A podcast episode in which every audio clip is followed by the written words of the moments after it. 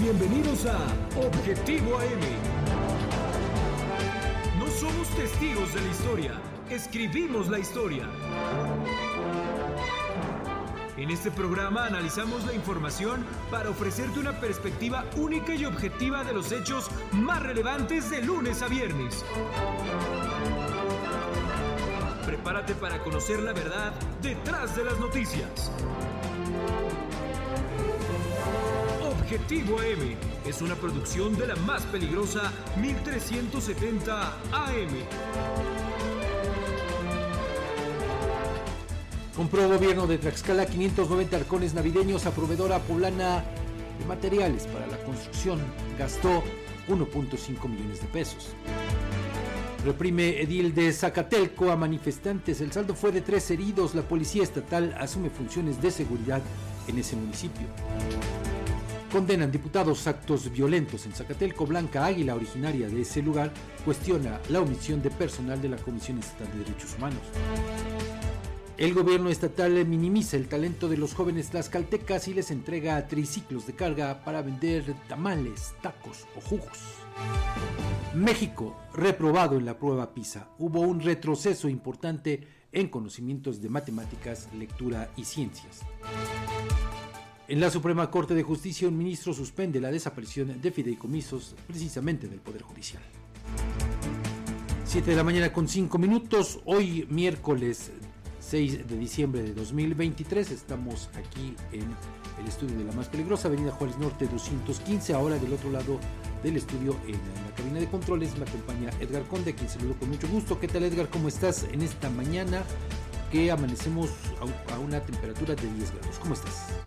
Hola Fabián, ¿cómo estás? Muy buenos días, un gusto saludarte a ti y a todo el auditorio. Les agradecemos a todas las personas que nos sintonizan a través de todas nuestras plataformas en nuestra señal de amplitud modulada en el 1370 en www.peligrosa.mx y por supuesto a todos quienes nos ven, nos escuchan, nos siguen en eh, Facebook, en YouTube, en Twitter, en Instagram, en TikTok.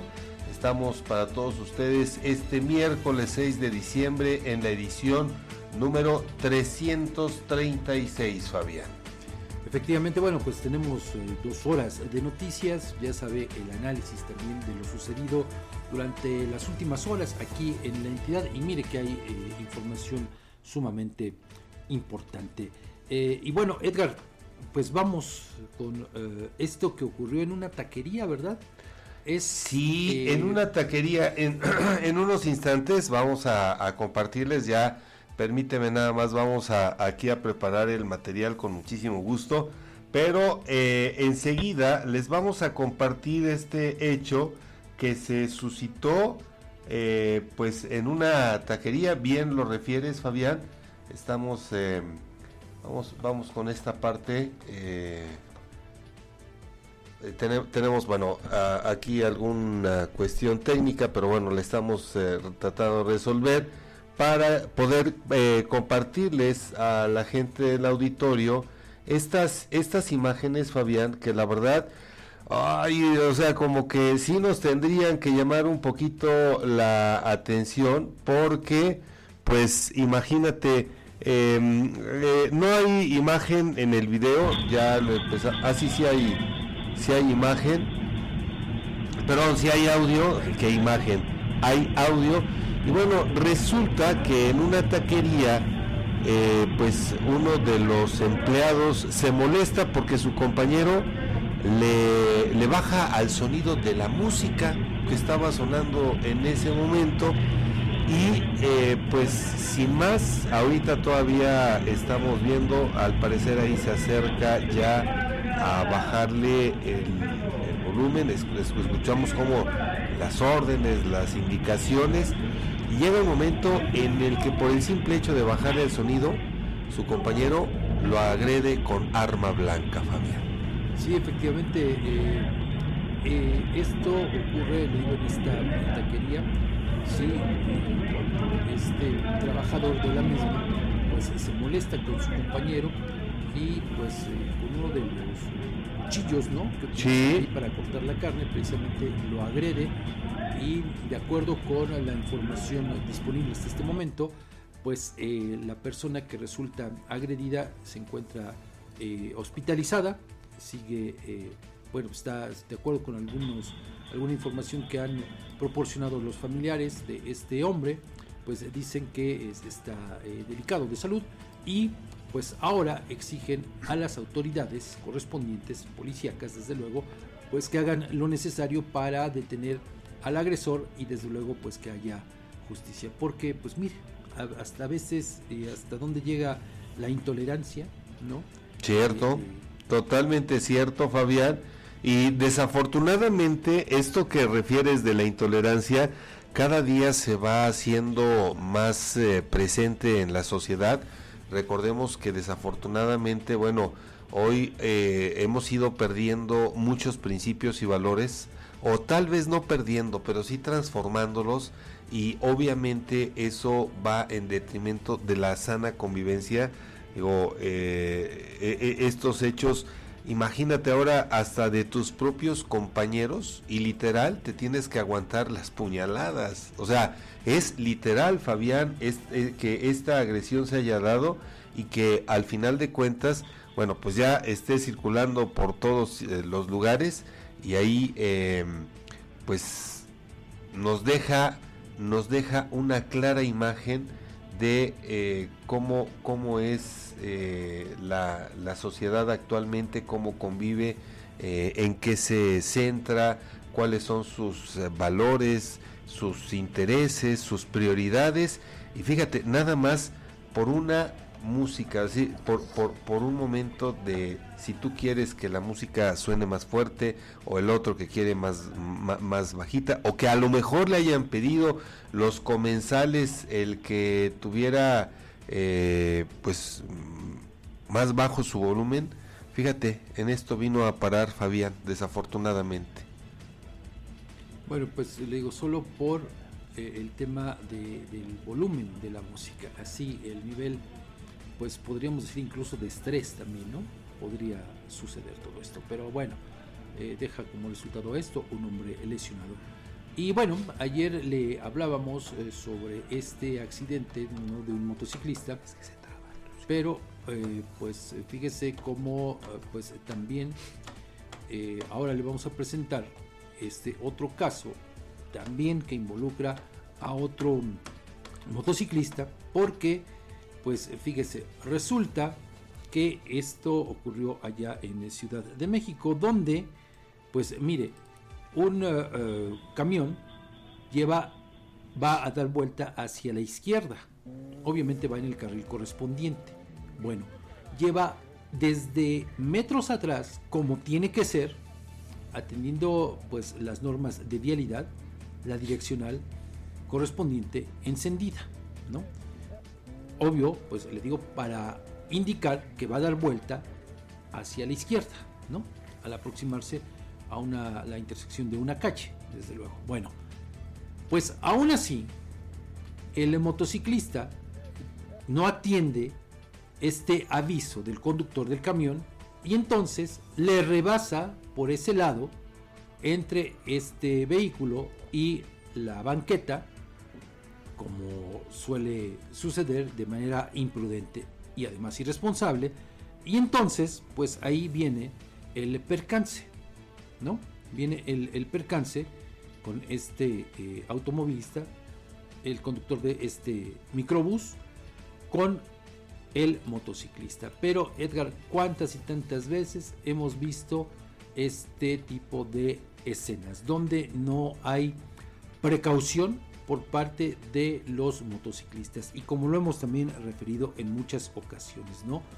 Eh, cierto, hay gente que conduce de manera muy diligente, como tiene que ser, pero la mayoría hace esto. ¿A qué me refiero? A rebasar, a, valga la expresión, a meterse por donde mejor les place, donde mejor les gusta, con tal de, obviamente, pues continuar su camino y de no perder tiempo. Pero, pues le digo, las imágenes, pues hablan por sí mismas de la irresponsabilidad de este motociclista, que además hay que decirlo, Edgar, el camión cuando, bueno, le, pega con la parte frontal, después cae el motociclista y con la llanta de atrás le pasa por encima, ¿verdad?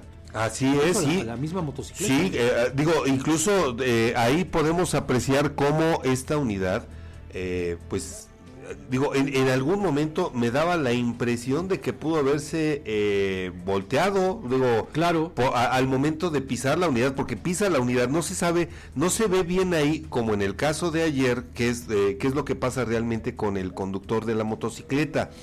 Lo que sí vemos es que, a diferencia, obviamente por la posición de las cámaras, en el ejemplo o en el video que les compartimos el día de ayer, si tú recordarás, no se ve si el conductor del camión se detiene, auxilia, pero en este caso, de inmediato, el, el, chofer de la unidad de transporte colectivo se detiene eh, para pues eh, ver qué fue lo que pasó y poder brindar auxilio porque al final de cuentas él está consciente que no es su responsabilidad que desafortunadamente el conductor de la motocicleta de manera irresponsable ilegal eh, quiere, quiere ganarle tiempo al tiempo, Fabián, y eso... Pero te puedo asegurar, Edgar, digo, no tenemos la, la información eh, respectiva, pero te puedo asegurar que a quien van a culpar o quien resulta culpable es el conductor de ese microbús.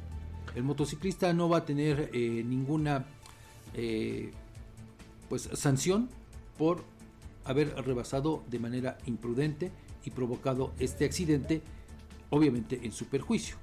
Eso te lo puedo prácticamente firmar, Edgar, ¿no? Que no va a haber ninguna repercusión, pero en cambio, fíjate, para el conductor del microbús que hizo lo propio, lo que corresponde, pues ahora, fíjate, no solo seguramente va a tener que eh, pagar las curaciones, en todo caso, del motociclista, ¿no? Sino que va a tener que pagar sin deberla ni temerla, el corralón y la multa correspondiente, en fin, hacerse, valga la expresión, responsable de un acto del que no fue responsable. Cierto, Fabián, desafortunadamente eh, el, gran problema es que quizá como se sienten con esa impunidad de que un, camión de pasajeros tiene mayor peso, mayor volumen, eh, se convierte en un vehículo, por decirlo de alguna manera, más peligroso a diferencia de una motocicleta, pues muchos conductores de estos vehículos es que manejan de esta manera. Te voy a platicar así muy rápido, bueno, les voy a platicar también al auditorio de un hecho que me ocurrió hace eh, el fin de semana pasada. Eh, eh, voy, voy a ingresar a la a, la derecha para estacionarme y, pretende rebasarme un motociclista, aun cuando yo saqué, bueno, puse la, luz para indicar que me iba a estacionar, este, quiere eh, rebasarme y todavía se enoja porque además quiere rebasar por la derecha en pues eh, en una situación que lo sabemos perfectamente Fabián pues no es eh, nada sencillo nada fácil pero pues te digo, es desgraciadamente el que eh, se, se, conduzcan de esta manera tan imprudente, Fabián. Bueno, pues con esto vamos a la pausa, Edgar. Por favor, sí, vamos a la pausa. Les recuerdo, antes de ir a la pausa, quiero recordarles que, como todos los días, le hacemos una pregunta. En esta ocasión es, ¿qué opina de la intolerancia del presidente municipal de Guamantla? Frente a los señalamientos que le hacen al ser este un servidor público. Se molesta. ¿Usted qué opina al respecto? Le recordamos que nuestras redes sociales están a su disposición para que hagan los, comentarios, pero también le eh, eh, compartimos nuestro número telefónico en cabina con obviamente servicio de WhatsApp 247 132 5496 Fabián y bueno, pues si me lo permites, en unos instantes regresamos, solamente hacemos una pausa, continuamos aquí en Objetivo AM. No le cambien, estamos aquí transmitiendo desde Huamantla.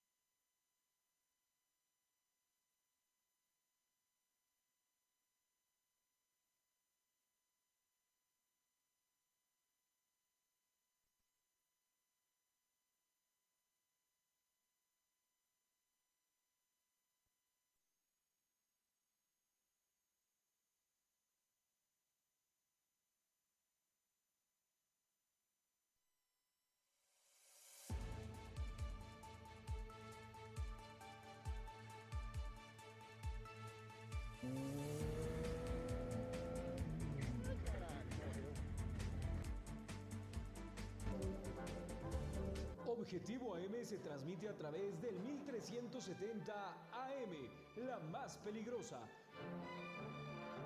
Desde el Centro de Información en Juárez Norte número 215, en Huamantla, Tlaxcala.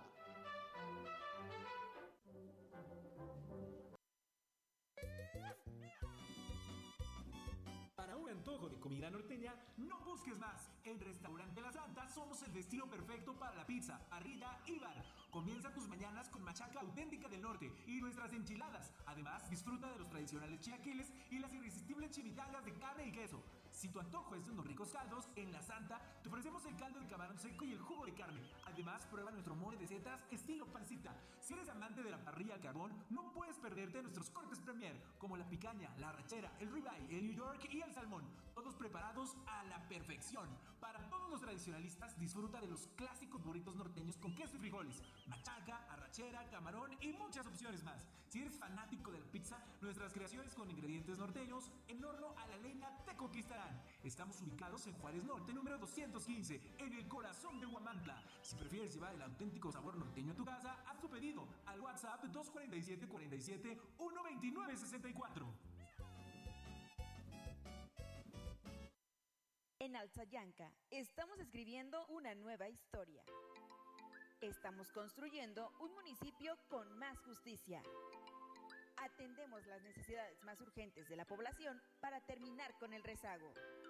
El gobierno municipal de Alzayanca 2021-2024 busca cercanía con la población para atender con oportunidad, calidad y calidez a los habitantes del municipio. Esa es la historia.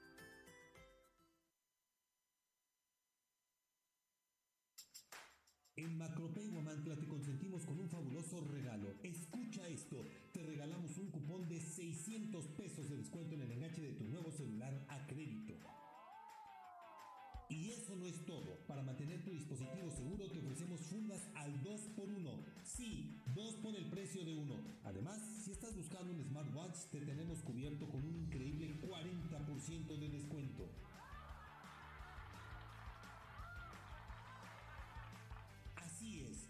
Emocionate porque la mejor tecnología está en MacroPay. ¿Cómo puedes aprovechar estas ofertas? Muy fácil, solo contáctanos al 221-344-5645. Estamos ubicados a un costado de Chedragui y recuerda traer tu INE y correo. Macropay Guamantla, tu destino para la mejor tecnología. Encuéntranos en Allende Norte 603. Macropay Guamantla, la peligrosa.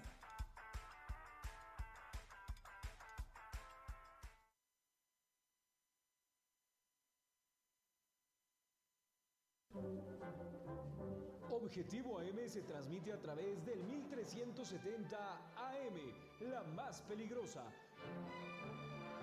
Desde el Centro de Información en Juárez Norte número 215, en Huamantla, Tlaxcala. Bien, vamos a continuar aquí en Objetivo AM y ahora vamos a las noticias. Fíjese que en diciembre del año pasado, el gobierno de Lorena Cuellar gastó 1.5 millones de pesos en la compra de halcones navideños que fueron surtidos por Lito, una empresa asentada en la ciudad de Puebla, cuya actividad comercial principal, ¿sabe cuál es? La proveeduría de materiales para la construcción. ¿Sí? O sea, esa es la actividad principal de esta empresa poblana. Bueno, el eh, pasado lunes, el medio MX publicó algunos datos del contrato correspondiente asignado en diciembre de 2022 por la Oficialía Mayor de Gobierno. Bueno, el costo de cada arcón de esos eh, eh, que le estoy hablando, 590 arcones, fue de 2.191.38 pesos sin impuesto al valor agregado, es decir, sin IVA. La suma de los 500 90 arcones da 1.290.914.20 pesos, que ya con el IVA asciende a un total de 1.499.780.47 pesos. Bueno, el eh, pedimento de estos eh, productos con cargo al erario, pues le digo, fue realizado a esta empresa, Lito, la cual fue constituida el 11 de mayo de 2018, es decir, hace muy poquito, ¿eh? con base eh, pues en un instrumento notarial en Puebla de Zaragoza. Bueno, la gran pregunta aquí, seguramente usted va a cuestionarnos eso. Bueno, ¿qué contenían cada uno de estos 590 arcones? Ahí le va la lista. Según las especificaciones del pedido de la licitación correspondiente, que fue por invitación a tres empresas, cada uno de los 590 arcones navideños iba en una caja adornada con moño y celofán. Contenía una botella de whisky, Johnny Walker, un tequila tradicional cristalino, un vino entre cavas, todas las botellas estas que le estoy refiriendo de 3 cuartos de litro. Además, incluyó chocolates, una caja de chocolates, un frasco de mermelada de 270 gramos, dos latas de salmón de 295 gramos, una de angulas de surimi, vigilante de ajillo picante de 110 gramos, un mix de nueces surtidas, un kilo de pistaches de almendra, nuez pecana, nuez de la India y una barra de chocolate belga. Cada halcón fue complementado con una caja de galletas de mantequilla de un kilo, lata de sardinas de 1.115 eh, gramos, una lata de ostiones ahumados de 105 gramos y también, digo, pues para que estuviera completito, pues una agenda correspondiente, obvio, al año 2003. Pero digo, hasta apenas nos estamos enterando de este gasto que se realizó el año eh, pasado. Y pues mire, eh, lo que llama la atención, lo que le decía, ¿no? Pues este contrato asignado a esta empresa, pues eh, incluso en su página de esta misma, proveedor Alito, así la puede usted encontrar, dice lo siguiente, así se promueve, es un aliado confiable en todo tipo de productos, proveemos siempre los mejores materiales para el desarrollo de los proyectos de nuestros clientes y con ello superar las expectativas, procurando siempre tener los precios más competitivos del mercado de materiales para la construcción. Digo, esa es la actividad principal de esta empresa. Ya después se habla que pues esta misma empresa pues se dedica a surtir otros eh, otros productos, ¿no? Pero la actividad principal es esa de materiales para la construcción. ¿Qué te parece, Edgar? Fabián, pues qué te digo, desafortunadamente lo hemos referido más de una ocasión, el, eh, el gasto, el dispendio de esta manera de recursos públicos, que bueno, de repente se acostumbra, pero pues imagínate mientras que 7 de cada 10 tlaxcaltecas no saben siquiera si tendrán una noche buena o un año nuevo, una cena para estas ocasiones, Fabián. El dispendio que se hace para obsequiar, fíjate, digo, no es cualquier cosa, el, el whisky, el vino, los chocolates, el salmón, vaya, pues realmente... Pues bien surtidita, ¿no? pero que si bien surtidita, Fabián, o sea, nada más imagínate las angulas, que además todos estos productos que acabo de mencionar, el, tequila tradicional... Productos para fifís, ¿no? Y fíjate, se supone que este es un gobierno de la 4T. Austero. Austero, ve nada más, 1.5 millones de pesos nos va a costar a los tlaxcaltecas. Este... ya nos costó. Ya nos costó este lujo que solamente pues van a gozar, gozar unos cuantos, los elegidos, los... Bueno, aquí lo cierto es que no se sabe, porque eso no se transparenta, quiénes fueron los beneficiarios de estos arcones. Fíjate nada más. No se sabe. Esa es una realidad. Pero le digo, bueno, poco a poco van saliendo cosas y cosas y cosas. Gracias también, le debo decir, a lo que podemos conocer vía la ley de transparencia, ¿no? Gracias a eso, ¿no? Porque de otra manera, pues todo esto quedaría en total opacidad. Pero es solamente una muestra de estos gastos superfluos, ¿no? Porque no pueden llamarse de, otra manera, que realiza el gobierno del Estado. Qué barbaridad. Pero bueno, vamos a otros temas. Este es un asunto delicado. Fíjese que valiéndose de golpeadores a sueldo, algunos incluso dicen de origen colombiano, todavía más grave, el presidente municipal de Zacatelco, Hildeberto Pérez Álvarez, reprimió ayer a pobladores que se manifestaron en pleno centro de esa población para exigirle que adquiera los terrenos que se necesitan para construir un hospital del Seguro Social y cuyos recursos fueron etiquetados desde hace más de cuatro años por la federación.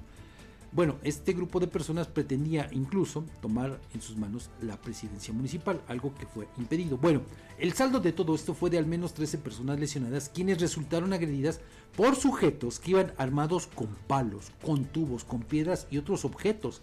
Sobre estos hechos, el secretario de Gobierno, Luis Antonio Ramírez Hernández, informó que la Secretaría de Salud le reportó solo dos personas lesionadas, pero no de gravedad, aunque hubo otras que resultaron golpeadas y se negaron a recibir atención médica. Pese a la violencia registrada frente a la presidencia municipal, el morelense consideró que no se trata de un asunto de ingobernabilidad, aunque garantizó la presencia de policías estatales cerca de ese lugar para actuar en caso de algún conflicto que vulnere la paz social de Zacatelco. Bueno, aquí la gran pregunta, ¿esto que ocurrió, esta agresión, no vulnera la paz de Zacatelco? Bueno, yo pregunto, ¿verdad? Es obvio que sí, porque, bueno, pues eh, tenemos videos, Edgar. Está corriendo, de hecho está corriendo desde que estás dando la, información. Y pues en estos momentos, pues ahí se notan claramente las agresiones de este grupo, le digo, de gente que protagonizó esta riña, esta agresión allá en Zacatecas. Que, que además, Fabián, o sea, es más allá de la constitución porque no fue a través de fuerzas eh, legalmente constituidas y que en una en una actitud completamente eh, ay pues fuera de toda lógica pero además abusiva es que actuaron estos hombres porque en alguno de los momentos eh, de este video se aprecia cómo golpean arrebatan celulares intimidan. Y lo mismo a hombres y mujeres. A hombres y mujeres, ¿eh? No hubo, no hubo distinción. Bueno, pues esto obviamente iba a tener repercusiones, como era de esperarse.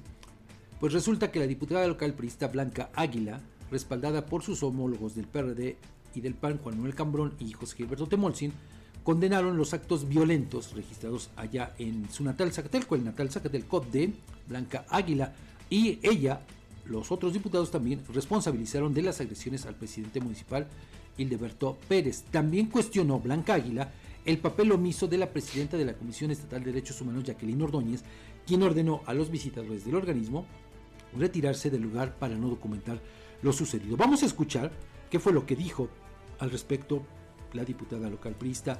Para manifestar nuestra más alta indignación y repudio a los actos que acontecieron esta mañana en Zacatelco actos que sin duda no tienen precedente en el que el propio alcalde Indelberto Pérez Álvarez ha ordenado o ordenó a su propio director de seguridad pública, quien vestido de civil eh, comandaba a una horda de personas que agredieron de una manera salvaje a los manifestantes zacatequenses que hartos del mal gobierno de Indelberto Pérez y aparte reclamando, muchos de ellos sabemos derechohabientes del Seguro Social, reclamando que la construcción del hospital del Seguro Social sea en Zacateco, toda vez que el alcalde ha sido omiso en su eh, responsabilidad para poder cubrir esos compromisos. Y a eso le agregamos que recientemente, de manera ilegal, el hermano del presidente municipal, Alberto Pérez Álvarez, eh, el hermano de nombre Francisco, ordenó la detención ilegal y la privación ilegal de la, privación de la libertad de manera, por supuesto, ilegal del regidor Francisco Román Cedillo, que quien este representante popular se ha dado la tarea de denunciar todos los actos de corrupción, los actos en los que, de omisión en los que ha incurrido el presidente y como represalia ha ido en contra de él. El regidor esta mañana encabezaba una manifestación justamente para hacer esos reclamos y obtener respuestas del gobierno municipal y lo único que tuvo como respuesta fue agresiones. Y quiero denunciar también que eh, el regidor solicitó la presencia de derechos humanos de la Comisión Estatal de Derechos Humanos y llegaron observadores de, esta, de este órgano autónomo.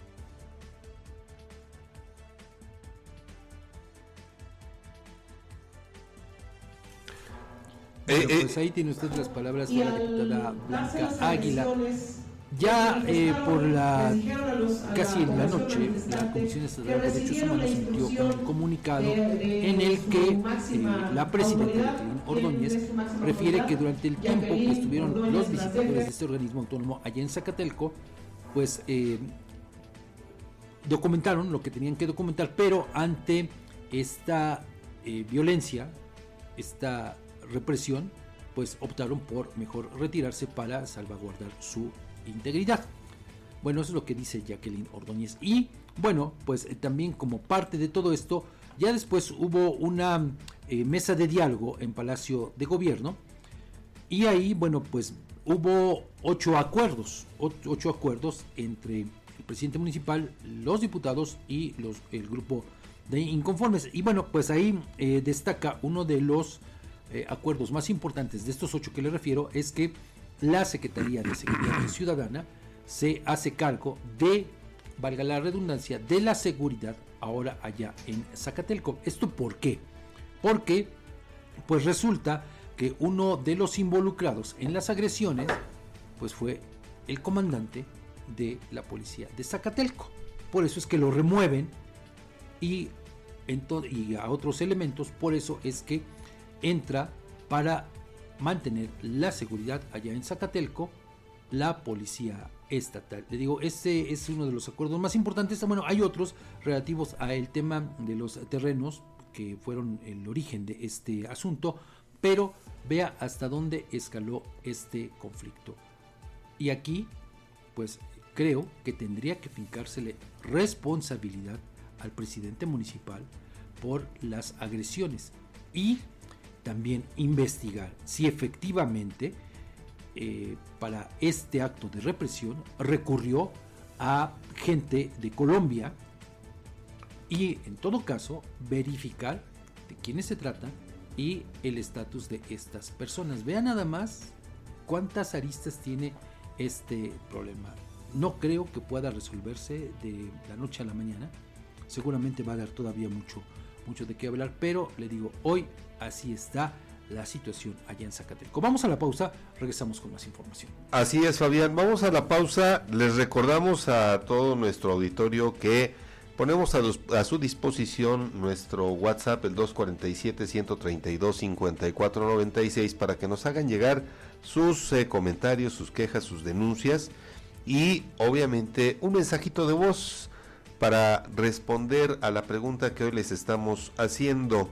¿Qué opina de la intolerancia del presidente municipal de Huamantla, Juan Salvador Santos Cedillo, frente a los señalamientos que le hacen al ser un servidor público? El día de ayer le dimos a conocer esta nota, un audio en el que pues le reclama a una persona que publique cosas limitando, es más, violentando su libertad, su derecho a la libertad de expresión.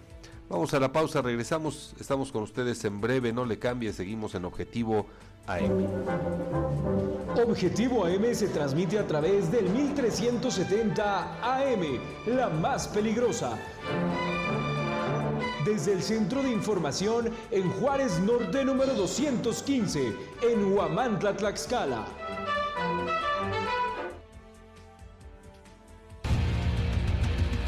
Si en este otoño tu pasión es la playa y el voleibol, ven a Maki Sushi.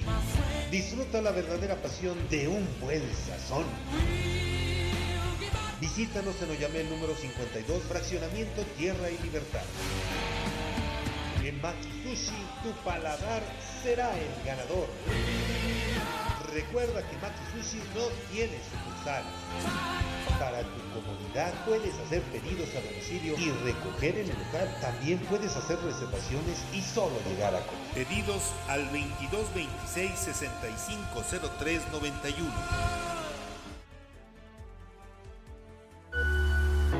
El compromiso no es una palabra, es un acto y Coapiaxla es el ejemplo de ello. Día con día escribimos una nueva historia donde el protagonista eres tú, donde tus necesidades son las nuestras. Y cada día trabajamos para cumplirlas porque con Coapiazcla unidos avanzamos. Gobierno de Coapiazcla 2021-2024. Objetivo AM se transmite a través del 1370 AM, la más peligrosa. Desde el Centro de Información en Juárez Norte número 215, en Huamantla, Tlaxcala. Regresamos Objetivo AM en la línea telefónica. Eh, le agradezco que nos tome la llamada a Carlos eh, Raúl Quiroz Durán, quien es secretario general del Partido Acción Nacional aquí en el Estado. Carlos, ¿cómo estás? Muy buenos días. Gracias por aceptar la llamada. Buenos días, Fabián. Buenos días a todo el público de Objetivo AM y de La Peligrosa. Muchas gracias. Oye, bueno, pues eh, anoche, eh, pues prácticamente sin moverle ni una coma, ni una palabra, fue aprobado el presupuesto de, de egresos para el ejercicio fiscal precisamente del próximo año, en el que se ejercerán más de 27 mil millones de pesos. ¿Cuál es tu opinión, Carlos? Pues no sorpresa, Fabián. El Congreso está sacando todo tal y como se lo mandan del Ejecutivo Estatal. Ahorita el presupuesto únicamente es observado o señalado por declaraciones en torno a que se ejerza de manera transparente y que no se use con fines electorales. Pero sin una observación, sin un comentario, sin un, sin un pronunciamiento en torno a alguna asignación especial a los sectores vulnerables que tenemos en el Estado, a las afectaciones que hemos recibido en torno al sector agrícola, al sector salud, al tema de seguridad, todo tal cual. Tal parece que la propuesta que presenta gobernadora es perfecta, ¿no? Como el gasto de los tlaxcaltecas en la administración Ojalá y no tengan variantes, ojalá y no tengamos todo, ojalá y ese tlaxcaltecas no bueno, estamos teniendo, estamos teniendo problemas con la eh, comunicación, pero bueno, pues esperemos que, que, no se vuelva a cortar, Carlos. claro, y bueno, pues llama la atención esto que, eh, pues además, dos áreas importantes del gobierno que eh, pues al frente están precisamente las hijas de la gobernadora, son las que van a manejar en un periodo, en un año electoral, pues alrededor de mil millones de pesos de manera conjunta. Pues se manejaba que inclusive a su disposición el presupuesto de más de 33 municipios, ¿no? Y de órganos públicos descentralizados. Lo, que sumaba el presupuesto de los órganos públicos descentralizados y desconcentrados de la administración pública iban a quedar a disposición y criterio de, quienes son las hijas de la gobernadora. Yo, yo creo que ahí el, Congreso tiene que ponerse mucho las pilas, el órgano de fiscalización tiene que estar muy al pendiente, pero también los medios, la sociedad, los partidos políticos tendremos que hacer lo propio y señalar de manera contundente cualquier situación que podamos observar.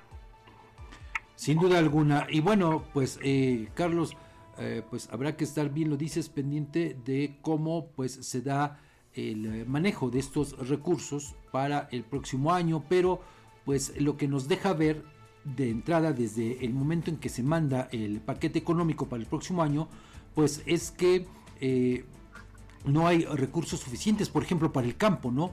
Un sector que está dañado no de ahorita, de hace muchos años, pero todo parece indicar que gobiernos van, gobiernos vienen y es un de, uno de los sectores a los que menos atención se le pone. Y lo vamos a ver ahorita procesos electorales. Yo creo que las promesas para el campo siempre son el discurso diario de quien se aspira a un cargo público, desde presidentes municipales, presidentes de comunidad, diputados locales, y pues nunca se les cumple, ¿no? El campo tlaxcalteca viene mermado, viene a la baja, los reclamos son constantes, son afectados por el clima, por los precios, por ellos mismos como, como núcleos agrarios, y nunca reciben lo que en verdad este, se espera o se les promete en campaña y ahorita se ve reflejado, ¿no? Yo creo que también hubo promesas de campaña en, el proceso de elección de la gobernadora en torno a los apoyos al campo y ahí se ve lo que vale el campo para Tlaxcala. Oye, bueno, ya para finalizar la entrevista, eh, Carlos, bueno, este tema lo vamos a, eh, pues desde luego a dar un poquito más detalles más adelante, pero sí conocer tu opinión en torno a este, desde mi punto de vista, un acto de desdén hacia las juventudes de nuestro estado el hecho de eh, pues ahora pretender regalarles triciclos de carga para que vendan tacos, vendan jugos, que además es una manera de alentar la informalidad. Mira, lo están manejando desde el Instituto Tlaxcalteca de la Juventud, ¿no? Lo están manejando como un programa para jóvenes y de lo que alcanza a leer, lo traen dirigido a personas entre 18 y 30 años que se dediquen a repartir comida, a vender comida, hacer trabajos en la calle. Triciclos de carga en un apoyo promedio de 5 mil pesos. Yo siento que ese recurso bien asignado, bien repartido, bien distribuido, pudo haber hecho muchísimo más en apoyar a la gente que está estudiando, en apoyar a la gente que necesita abrir un negocio y no tanto a quienes de algún modo nada más nos van a incentivar a, a vivir al día. Tal vez tendríamos que hacer un estudio, un análisis un poquito más profundo en qué tanto influye, en qué tanto repercute dar este tipo de transmisiones económicas en efectivo o en bienes muy concretos que no trascienden en la economía. Se entiende que el gobierno tiene que producir riqueza para la administración, para el pueblo, a través de los impuestos, a través de las aportaciones que reciben y regresarla de algún modo a los ciudadanos. Pero no creo que sea lo correcto. Los compañeros, las personas, los jóvenes que reciban este beneficio del triciclo de carga, pues no creo que estén este, previamente señalados para pagar impuestos, para establecerse de algún modo de manera formal y además le generas una competencia desleal para quien sí lo está. Y no solamente eso, yo hablo eh, por eso de ese desdén, Carlos, porque, a ver, se habla de impulsar talentos, pero eh, pues creo que hay otras maneras de hacerlo, que además esto contrasta con los apoyos que se le da a, a la gente que está inscrita en el programa de Jóvenes Construyendo el Futuro. Si ellos reciben aproximadamente 6 mil pesos mensuales durante el periodo de un año, aquí están recibiendo un triciclo de 5 mil y tantos pesos, pero precisamente no para que tengan un crecimiento económico, sino para que salgan al día a día. Eh, hay muchas cosas que se pueden hacer para que estas personas que están en ese rango de edad de los 18 y los 30 años pudieran generar y producir un beneficio personal para sus familias y no quedarse atascados en esa informalidad, en, en no retribuir a la sociedad como debe, creo que le va a generar un costo ahorita a la administración pública del gobierno del estado de Tlaxcala. Pues eh, Carlos, te agradezco mucho que nos tomaras eh, la llamada para conocer tu opinión en torno a estos asuntos. Muchas gracias, muy buen día. Saludos, vayan, buen día. Bueno, pues ahí tiene usted las palabras de Carlos Raúl Quiroz Durán, quien es eh, secretario del Partido Acción Nacional aquí en el Estado. Vamos a la pausa, Edgar.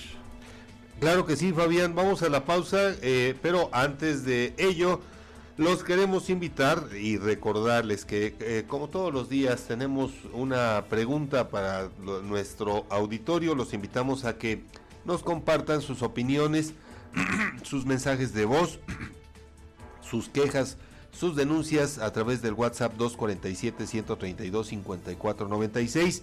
La pregunta que hoy le estamos haciendo es ¿Qué opina de la intolerancia del presidente municipal de Guamantla frente a los señalamientos que le hacen al ser un servidor público? Regresamos en breves instantes, no le cambie, continuamos aquí en Objetivo AM.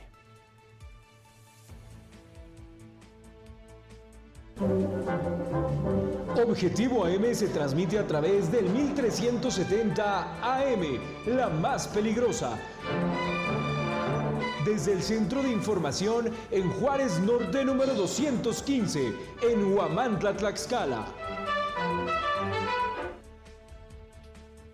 Atención, aquí tenemos las tortas, ricas, deliciosas, sabrosas tortas. Venga, venga, véngale. ¿De cuál le damos? Estas tortas están mmm, riquísimas. Acérquese. Están grandotas, crocantes, bien rellenas con lo que te gusta. Tortas, tortas, tortas calientitas, bien ricas y al alcance del bolsillo. Acérquese y lleve las tortas. Contamos con servicio domicilio. Sí, servicio domicilio. Llámanos de las 11 del día a las 8 de la noche al 247-47-265-01. Y como siempre, te atendemos en Matamoros Poniente 102, Zaragoza Oriente 101 y en el Boulevard Comanco, a la entrada de San Carlos. Las únicas originales Tortas Gavis. En el Ayuntamiento de Iztacuistla de Mariano Matamoros creemos que las pequeñas acciones pueden cambiar la historia. Es por eso que trabajamos arduamente para brindar servicios eficientes y efectivos que mejoren la calidad de vida de nuestros habitantes.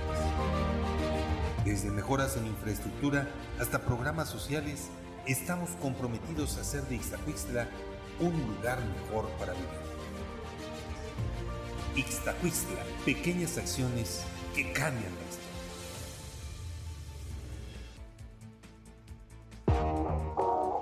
amantes del dulce, les traemos una tentación que no podrán resistir.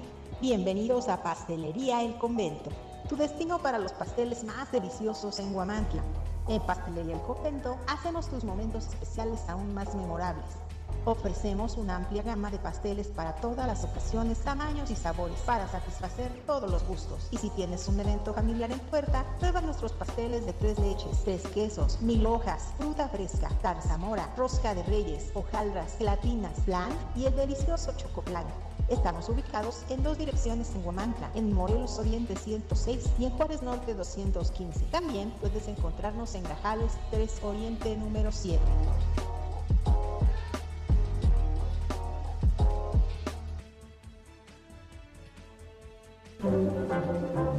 Objetivo AM se transmite a través del 1370 AM, la más peligrosa. Desde el Centro de Información en Juárez Norte número 215, en Huamantla, Tlaxcala.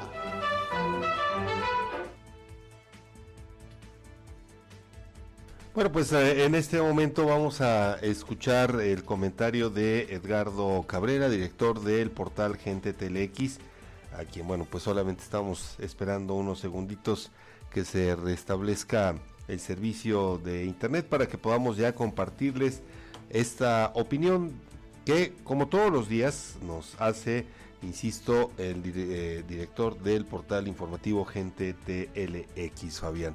Solamente estamos esperando breves instantes para poder ya compartirles este, este, e, esta colaboración.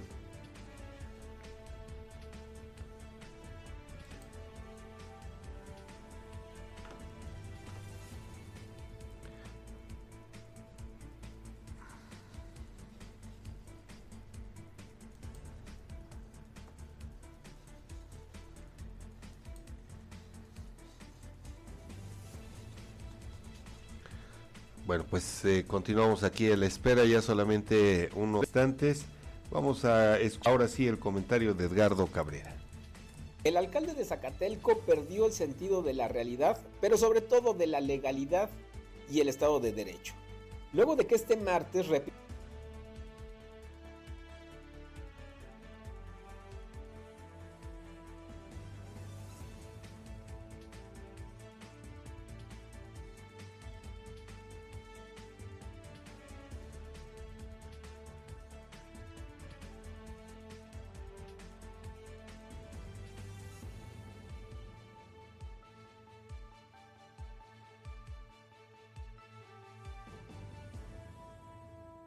Bueno, pues eh, estamos eh, con fallas técnicas no imputables a nuestra voluntad. Desafortunadamente, pues eh, la tecnología no tiene palabra de honor. Esperamos que se restablezca pronto la comunicación para poder llevarles el comentario de el director general del portal Gente TLX, Fabián.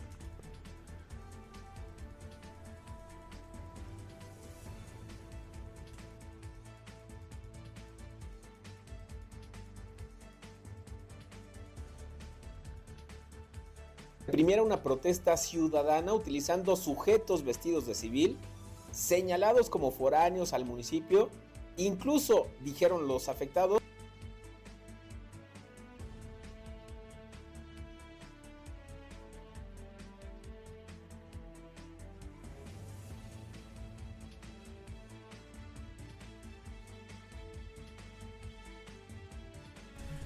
Bueno, pues eh, mire, con estos problemas que no cesan aquí en la, peligrosa, desafortunadamente, pues ya sabe cómo es la tecnología. Le ofrezco una disculpa por este, eh, pues este problema, ¿no? Que además es constante, constante aquí y que bueno, pues parece no tener solución. Pero bueno, vamos a, continuar nosotros con la información, porque fíjese este tema, eh, pues resulta sí, preocupante, preocupante porque pues refleja además, creo yo, eh, Edgar, tú desde luego tendrás una mejor visión, dado pues tu actividad en algún momento como docente durante muchos años. ¿A qué me estoy refiriendo? A que bueno, fueron dados a conocer los resultados de la prueba estandarizada de la Dirección de Educación, conocida como la prueba PISA, ¿no?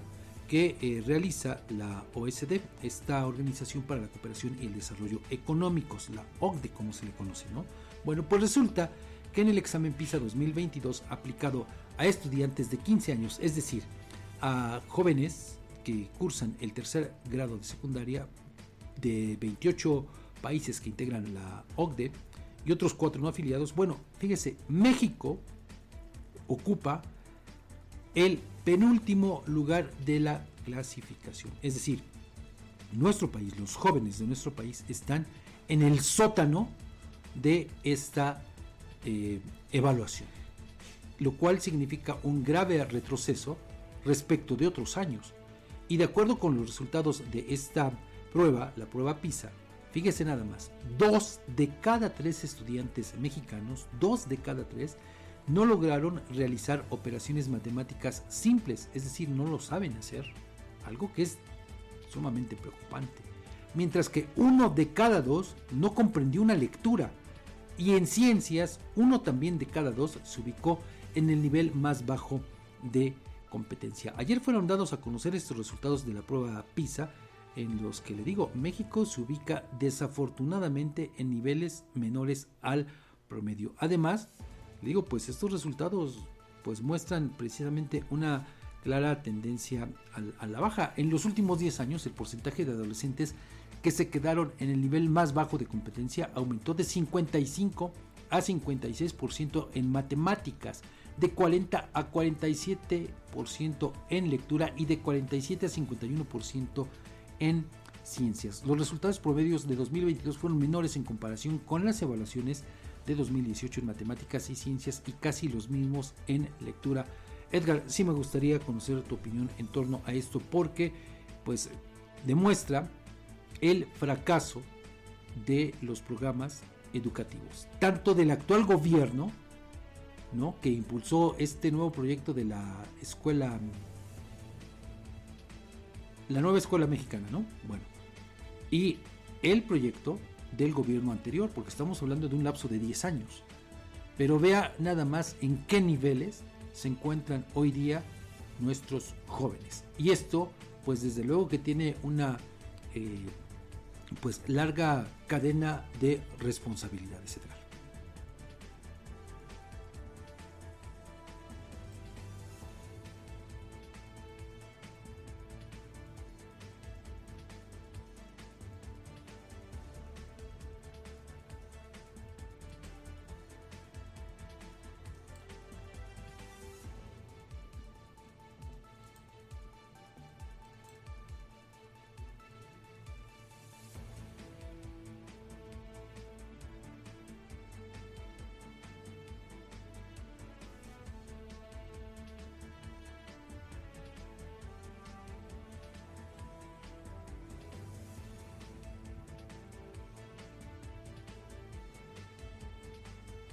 comentarios en los que la población, los padres de familia principalmente, fíjate, y esto eh, no, no, lo podemos perder de vista. ¿Cuántas veces hemos escuchado a los padres de familia decir, con que no repruebes matemáticas porque es, la materia más difícil? Sin embargo, lo que eh, a veces perdemos de vista, Fabián, es el hecho de que va muy ligada la comprensión lectora con las matemáticas. Si tú no tienes comprensión lectora, difícilmente vas a entender siquiera el planteamiento de un problema matemático. Totalmente de acuerdo. ¿No? Entonces, qué lamentable que a estas alturas, 2023, y luego de que tú, ya, ya lo vivimos, ya lo vimos cómo se generó una serie de críticas hacia los nuevos libros de textos por imprecisiones, por incorrecciones, por un montón de detalles, y que ahora a través de esta evaluación nos digan dos de cada tres alumnos de secundaria no son capaces de resolver un problema matemático. Que no, no te estoy hablando de una ecuación de, de, vaya, ni siquiera a lo mejor del tercer grado. No te estoy hablando de una solución de derivadas, por ejemplo, pero problemas matemáticos básicos que permitan solucionar esenciales que se supone debieron enseñarnos y debimos aprender desde la primaria, ¿no? Pero, eh, fíjese, yo digo que sí es una situación preocupante porque en matemáticas, nuestro país, los alumnos de nuestro país, pues se eh, registraron un retroceso de 14 puntos en matemáticas, vean nada más, en ciencia de 9 puntos. Y en comprensión lectora de 5 puntos. Insisto, esto nos lleva a eso, Edgar, a visibilizar cómo están mal orientados los programas de estudio, ¿no? Tanto del gobierno de Enrique Peña Nieto como ahora estos cinco años que llevamos con Andrés Manuel López Obrador. Contrario a lo que diga. Y bueno, quizá me voy a adelantar un poquito, no voy a, especular, pero seguramente hoy está siendo un, tema eh, en la conferencia mañanera. Y quizá conociendo al presidente va a decir que tiene otros datos y que pues esto lo hacen los conservadores, los fifís y por eso va a desacreditar seguramente los resultados de esta prueba. Pero fíjese, nada más le, pongo un, ejemplo de cómo eh, en muchas ocasiones el producto de la mala orientación de los planes de estudio. Fíjese, nada más por ejemplo, en el Cebetis de aquí de Guamantla, a los alumnos de primer semestre que obviamente pues, ya tuvieron que pasar desde luego por la secundaria, ¿verdad? Bueno, ¿qué cree? Les dejan nada más copiar, copiar, ¿eh? O sea, ni siquiera aprender, eh, en fin, no, solamente copiar en su libreta más de 700 verbos en inglés. O sea, copiarlos. Edgar, cuando sabemos además que las clases de inglés son reducidas. De entrada, una, dos. Lo que me llama a mí la atención y digo, quizá es producto también de mi ignorancia, es lo siguiente. Edgar, a propósito de este asunto de la comprensión lectora, si normalmente en nuestro lenguaje, en, el, habla diaria, ¿cuántos verbos utilizamos? ¿Cuántos te gustan? ¿Qué te digo? Mira, eh, eh, en algún momento leía eh, que al, día... Si le puedes subir un poquito más de volumen porque no te escucho, por favor. Sí, claro.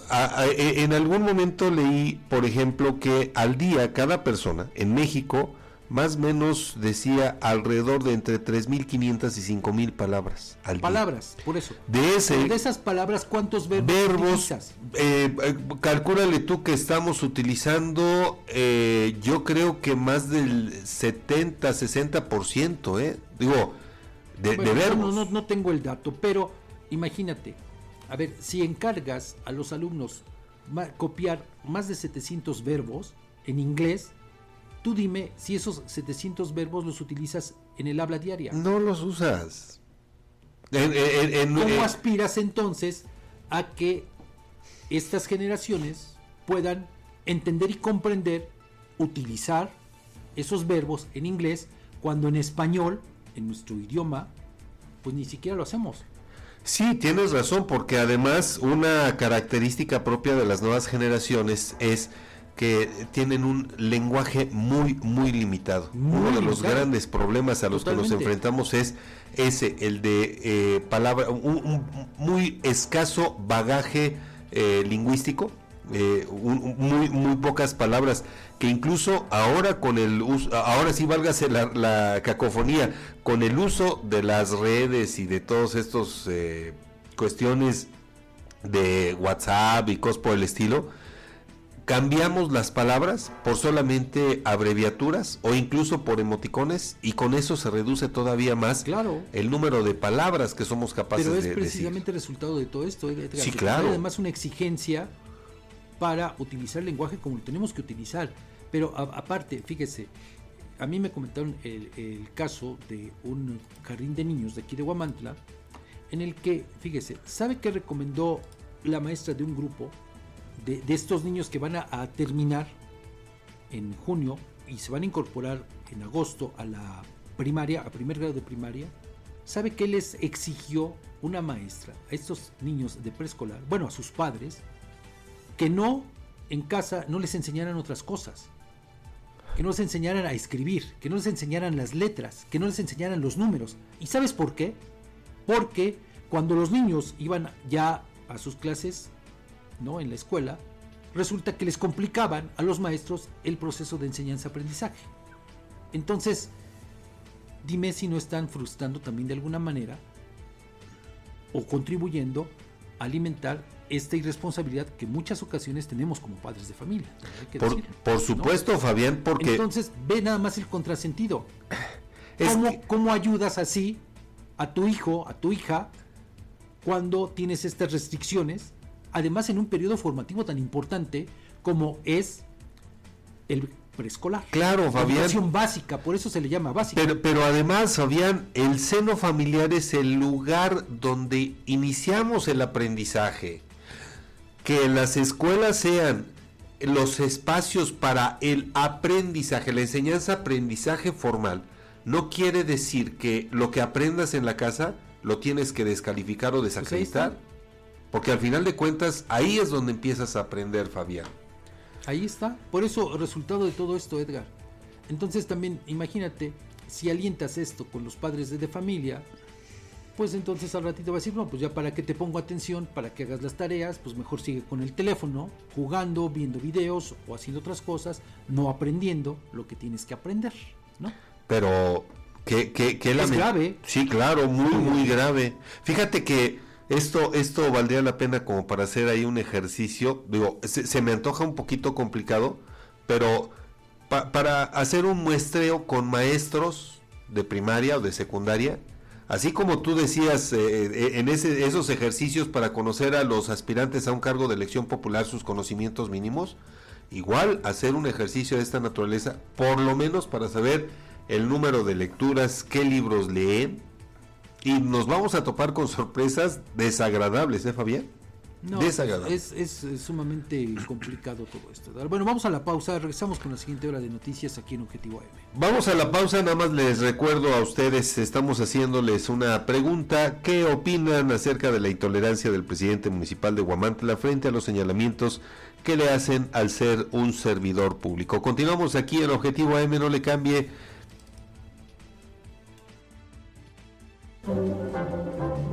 Objetivo AM se transmite a través del 1370 AM, la más peligrosa. Desde el Centro de Información en Juárez Norte número 215, en Huamantla, Tlaxcala.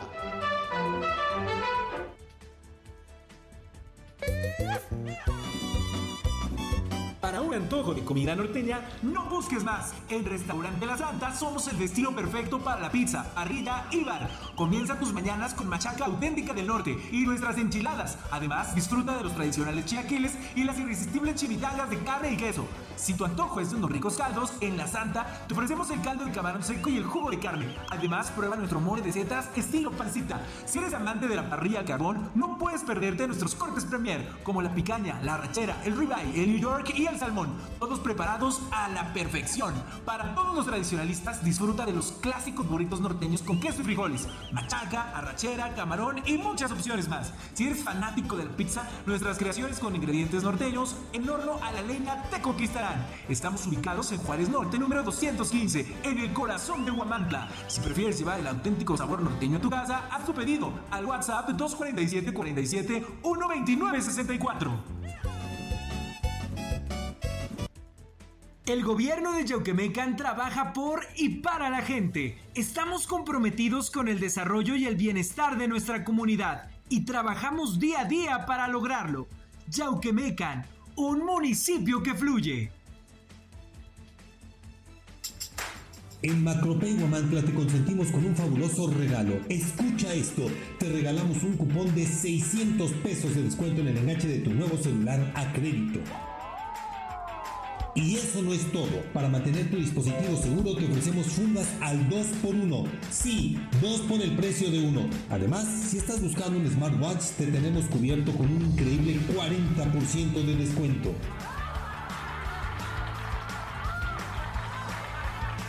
Así es Emocionate porque la mejor tecnología está en MacroPay. ¿Cómo puedes aprovechar estas ofertas? Muy fácil. Solo contáctanos al 221-344-5645. Estamos ubicados a un costado de Chedragui y recuerda traer tu INE y correo. Macropay Guamantla, tu destino para la mejor tecnología. Encuéntranos en Allende Norte 603. Macropay Guamantla, la peligrosa.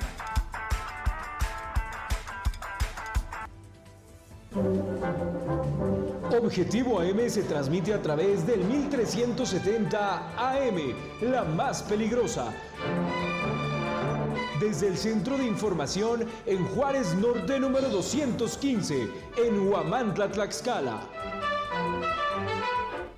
En dos campañas se recolectaron 2.059 juguetes bélicos y nada más 167 armas de fuego, 193 cartuchos, 8 cargadores y una granada.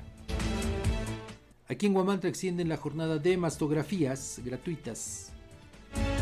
Promueve el gobierno de Yauquemecan la activación física en diferentes comunidades del municipio. Y como le adelantamos, al más puro estilo de la señorita Laura, sí, de Laura Bozo, la que dice que pase el desgraciado, pues Lorena Cuellar regalará triciclos de carga a jóvenes que desempeñan varios oficios, pero solo fomentará la informalidad. También compartiremos que aprueban la plataforma y método de selección a gobernador del PAN allá en Puebla. La legislatura de la vecina entidad poblana acumula 410 exhortos sin atender. Y bueno, pues llegamos a esta siguiente hora de noticias, Edgar. Así es, Fabián, ya estamos en la siguiente hora. Vamos a compartirles a continuación, eh, pues, eh, dos, dos imágenes que la verdad no tienen desperdicio. Eh, vamos a, preparar ahorita este material para poder compartírselos.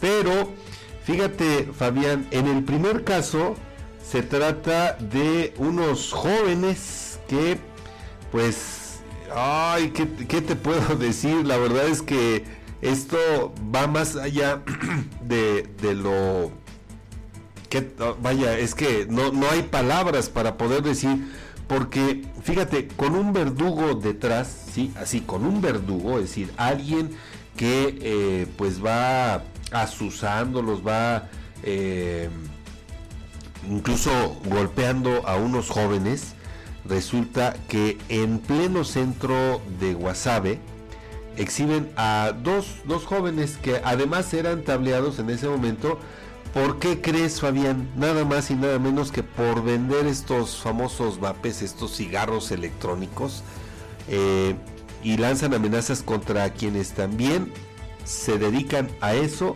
sin permiso, Fabián. Vamos a ver estas imágenes.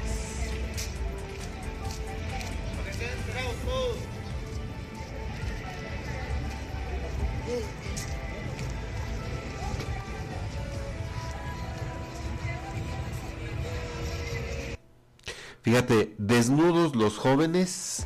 Eh, ahí va una persona que además bastante robusta, cubierta con el rostro, Fabián, que eh, pues va eh, ahí maltratando a los, a los jóvenes que, fíjate, además van portando ahí unas cartulinas en la espalda y en el frente, pero pues totalmente desnudos, vaya, sin calcetines, Fabián, ni siquiera eso. ¿Cómo ves? Pues hasta ahí ha llegado el crimen organizado, ¿no? Hasta ahí ha llegado a esos niveles. de el fracaso, hay que decirlo también así con todas sus letras, de esta política de abrazos no balazos, ¿no? Así es, Fabián, y sobre todo que nos tendría que llamar la atención algo, Fabián, porque el Estado omiso esto, esto se permite y no hay reacción ni de la policía municipal, ni de, la estatal, mucho menos de, las policías federales, Fabián. Y bueno, pues ahora les vamos a, a, compartir otro hecho en donde pues se evidencia algo que va a ser el pan nuestro de cada día en los próximos días hasta que lleguemos al 2 de junio, si es cuando va a ser el proceso electoral, 2 de junio. 2 de junio. El 2 de junio, eh, pues este va a ser nuestro pan de cada día. Y las imágenes donde se aprecia la maquinaria del acarreo a todo lo que da. Aquí en este caso, bueno, pues Morena aplica de manera excelente todo lo que aprendieron eh, del, del viejo régimen. Pero fíjate, un solo personaje, ahí podemos apreciar es el que mueve, organiza, da indicaciones, forma parte de este selecto grupo de invitados que aparecen en el presidium, recibe aplausos, pues nada más, chécate esto que ahí estamos viendo ahorita en pantalla. Insisto, se levanta de su silla, le da indicaciones a, quien en ese momento se, encarga de dirigir el programa, eh, corre a los fotógrafos, saluda a los invitados y desde ahí, fíjate, más preocupados por, o mejor dicho, más preocupado por el evento que por jugar su papel. Bueno, hasta, hasta aplausos se da el lujo de recibir este personaje. Los hechos ocurrieron allá eh, hace dos días en Oaxaca a propósito de pues un acto político, Fabián. Bueno, pues no debía sorprendernos, Edgar, porque estas prácticas pues son muy comunes en todos los partidos políticos. Quien diga que no dicen, no es cierto, son unos mentirosos, porque a la luz están precisamente todas estas prácticas. Lo mismo lo bueno, le aprendieron, se nota bastante al PRI, ¿no? sí. Digo, hay que solo recordar de quienes se han nutrido Morena, pues de priistas, gente que, que tuvo su pasado en el tricolor. Y bueno, pues aprendieron bastante bien, ¿no? Estas prácticas, le digo, lo mismo las hemos visto con el PRI, con el PAN, con el PRD, con Morena, con todos los partidos políticos, algo que no deberá sorprendernos. Lo peor de todo es que ante las evidencias, pues los dirigentes partidistas nos quieren engañar diciendo que son distintos y que no recurren al acarreo como en otros tiempos. Pero pues no es más que una falacia. Y, que si no recuerdas, al, al, al, final vimos una gran cantidad de autobuses que obviamente pagadas con dinero público, pues son los que se encargan de llevar y traer a todas estas personas desde diferentes puntos con tal de cumplir, de satisfacer, mejor dicho, de satisfacer el ego de aquellos que en algún momento buscan un cargo de elección popular. Nada más eso, Fabián, porque pues, ¿qué, nos puede dejar realmente eh, de productivo este tipo de, prácticas? El, hecho de asistir a los mítines y tú conoces una persona que llega a informarse respecto del actuar de ciertos personajes que aspiran a cargo, pues de qué servirían estos mítines si al final de cuentas cada, cada quien se da a conocer por pues por sus hechos, ¿no, Fabián? Pues sí, ahí están los datos. Vamos a la pausa. Claro que sí, Fabián, vamos a la pausa. Les recuerdo que tenemos nuestra pregunta y que los invitamos a que nos envíen un mensaje de WhatsApp al 247-132-5496 o que hagan comentarios en nuestros em, eh, espacios en las redes sociales. La pregunta es, ¿qué opinan de la intolerancia del presidente municipal de Huamantla frente a los señalamientos que le hacen al ser un servidor público? No le cambie, continuamos en Objetivo AM. Volvemos enseguida.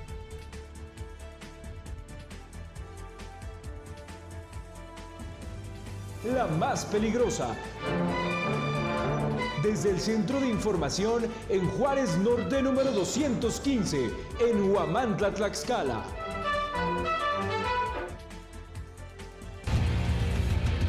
Si en este otoño tu pasión es la playa y el voleibol, ven a Maki Sushi. Disfruta la verdadera pasión de un buen sazón. Visítanos en Oyamel número 52, fraccionamiento Tierra y Libertad. En Maki Sushi, tu paladar será el ganador. Recuerda que Max Sushi no tiene sucursal. Para tu comodidad puedes hacer pedidos a domicilio y recoger en el local. También puedes hacer reservaciones y solo llegar a comer. Pedidos al 2226 650391. En Alzayanca estamos escribiendo una nueva historia. Estamos construyendo un municipio con más justicia atendemos las necesidades más urgentes de la población para terminar con el rezago. El gobierno municipal de Alzayanca 2021-2024 busca cercanía con la población para atender con oportunidad, calidad y calidez a los habitantes del municipio. Esa es la historia. Atención, aquí tenemos las tortas, ricas, deliciosas, sabrosas tortas. Venga, venga, véngale. ¿De cuál le damos? Estas tortas están mmm, riquísimas. Acérquese. Están grandotas, crocantes, bien rellenas con lo que te gusta. Tortas, tortas, tortas calientitas, bien ricas y al alcance del bolsillo. Acérquese y lleve las tortas. Contamos con servicio domicilio. Sí, servicio domicilio. Llámanos de las 11 del día a las 8 de la noche al 247-47-265-01. Y como siempre, te atendemos en Matamoros Poniente 102, Zaragoza Oriente 101 y en el Boulevard Comanco, a la entrada de San Carlos. Las únicas originales Tortas Gavis.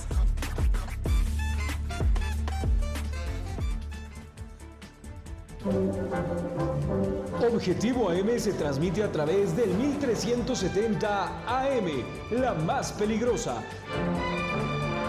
Desde el Centro de Información en Juárez Norte número 215, en Huamantla, Tlaxcala. Bueno, pues vamos a continuar con las eh, noticias. Le comparto ahora que el titular de la Secretaría de Gobierno, Luis Antonio Ramírez Hernández, encabezó la ceremonia de destrucción de armamento decomisado a disposición de la Secretaría de la Defensa Nacional y también clausuró la campaña de canje de armas de fuego 2023. En la explanada del campo militar de la 23 Zona Militar con sede en Panotla, el comandante Andrés Ojeda Ramírez reconoció la aportación del gobierno estatal para fomentar la participación de la ciudadanía en las dos campañas de canje de armas de fuego, municiones y juguetes bélicos al aportar artículos para el hogar que se intercambiaron en los módulos de, de canje. Presumió que gracias a esa estrategia se superaron los resultados del año 2022 cuando solo se recibieron 153 armas. Ahora, a través de dos campañas, una realizada del 19 de julio al 22 de julio y la otra del 23 de octubre al 18 de noviembre de este año, se recolectaron nada más 167 armas de fuego, 193 cartuchos, 8 cargadores, una granada, que es lo destacable. Pero fíjese, en contraparte, hubo menores de edad que fueron a entregar por un juguete didáctico 2.059 juguetes bélicos. Otra vez, Edgar, nos encontramos ante esta situación de eh, lo que nos arrojan este tipo de campañas que visto desde su concepción pues no dan los resultados esperados porque desafortunadamente aun cuando ahora se presuma un incremento en la captación de armas respecto del el año pasado pero no deja de ser una cantidad pírrica de las armas de fuego que se recolectan a través de estas campañas de canje. Fíjate. En cambio, el número de, de juguetes bélicos sigue siendo demasiado alto. Sí, Fabián, tienes, tienes razón, sobre todo porque esto se convierte en un fracaso, como quiera que sea. ¿eh? Digo, a mí lo que me llama la atención es este espíritu mediocre de algunas autoridades de decir que con uno que se superara la cifra anterior, ya iban a ser excelentes resultados, Fabián, sobre todo cuando hemos visto cómo hay infinidad de hechos delictivos en los que están relacionados el uso de arma de fuego. Y no solamente eso, Edgar, sino que fíjese lo que dijo el comandante de la zona militar, eh, don Andrés Ojeda Ramírez, el comandante, dice lo siguiente, ponga usted atención, dice, cada arma destruida es el resultado del trabajo del personal del C5, de los soldados, policías estatales y municipales, ministerios públicos y jueces, acciones que contribuyen a generar un mejor ambiente social y familiar. Con todo respeto para lo que dice el comandante de la zona militar, está mintiendo. Totalmente. ¿No?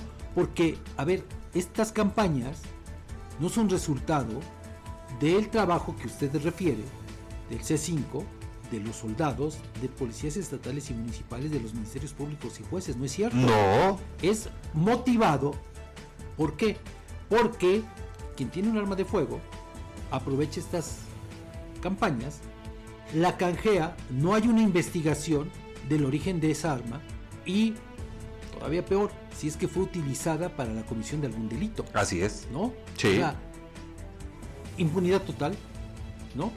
Y luego la otra, eh, Edgar, no es que la gente que trabaja en estas áreas que refiere el comandante, pues haga lo necesario para entre comillas, convencer a quien tiene un arma de fuego y entonces la va a entregar. Al contrario, digo, imagínense si esas armas, en algunos casos, se presuntamente utilizaron para la comisión de algún delito, pues va usted las entrega, no hay investigación y aparte, pues se lleva un electrodoméstico.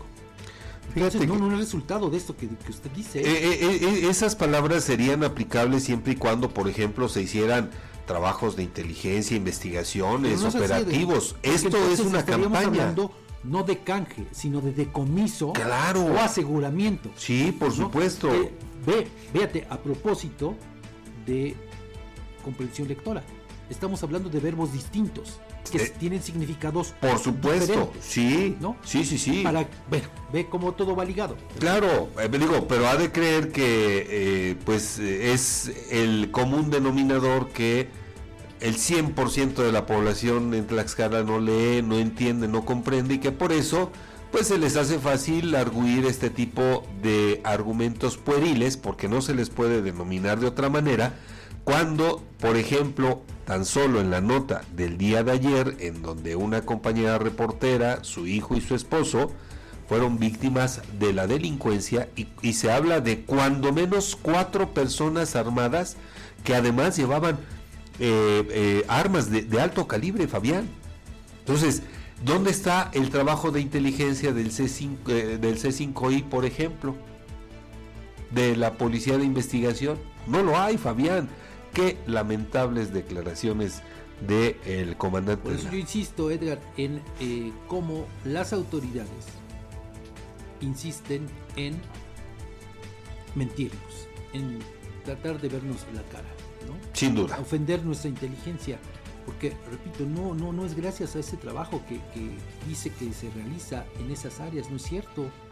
Porque, además, hace unos días le dimos a conocer el número de armas, por ejemplo, aseguradas y o decomisadas por la Guardia Nacional. Una cantidad, pero más que pírrica, Edgar. ¿No? Sí. No recuerdo ahorita el dato, pero fueron muy, creo que eran tres armas. Algo así, sí, sí, sí. Bueno, de la Guardia Nacional. Entonces eso contradice el discurso del comandante de la zona militar. Por supuesto. Aparte, si comparamos el número de armas, estas que fueron canjeadas, por el número de armas registradas ante la Sedena, es decir, eh, de aquellas personas que cumpliendo con la ley como tiene que ser para la defensa de su persona, la defensa de su patrimonio y de su familia, si va y registra sus armas ante la Secretaría de la Defensa Nacional, no llegan ni a 100 personas.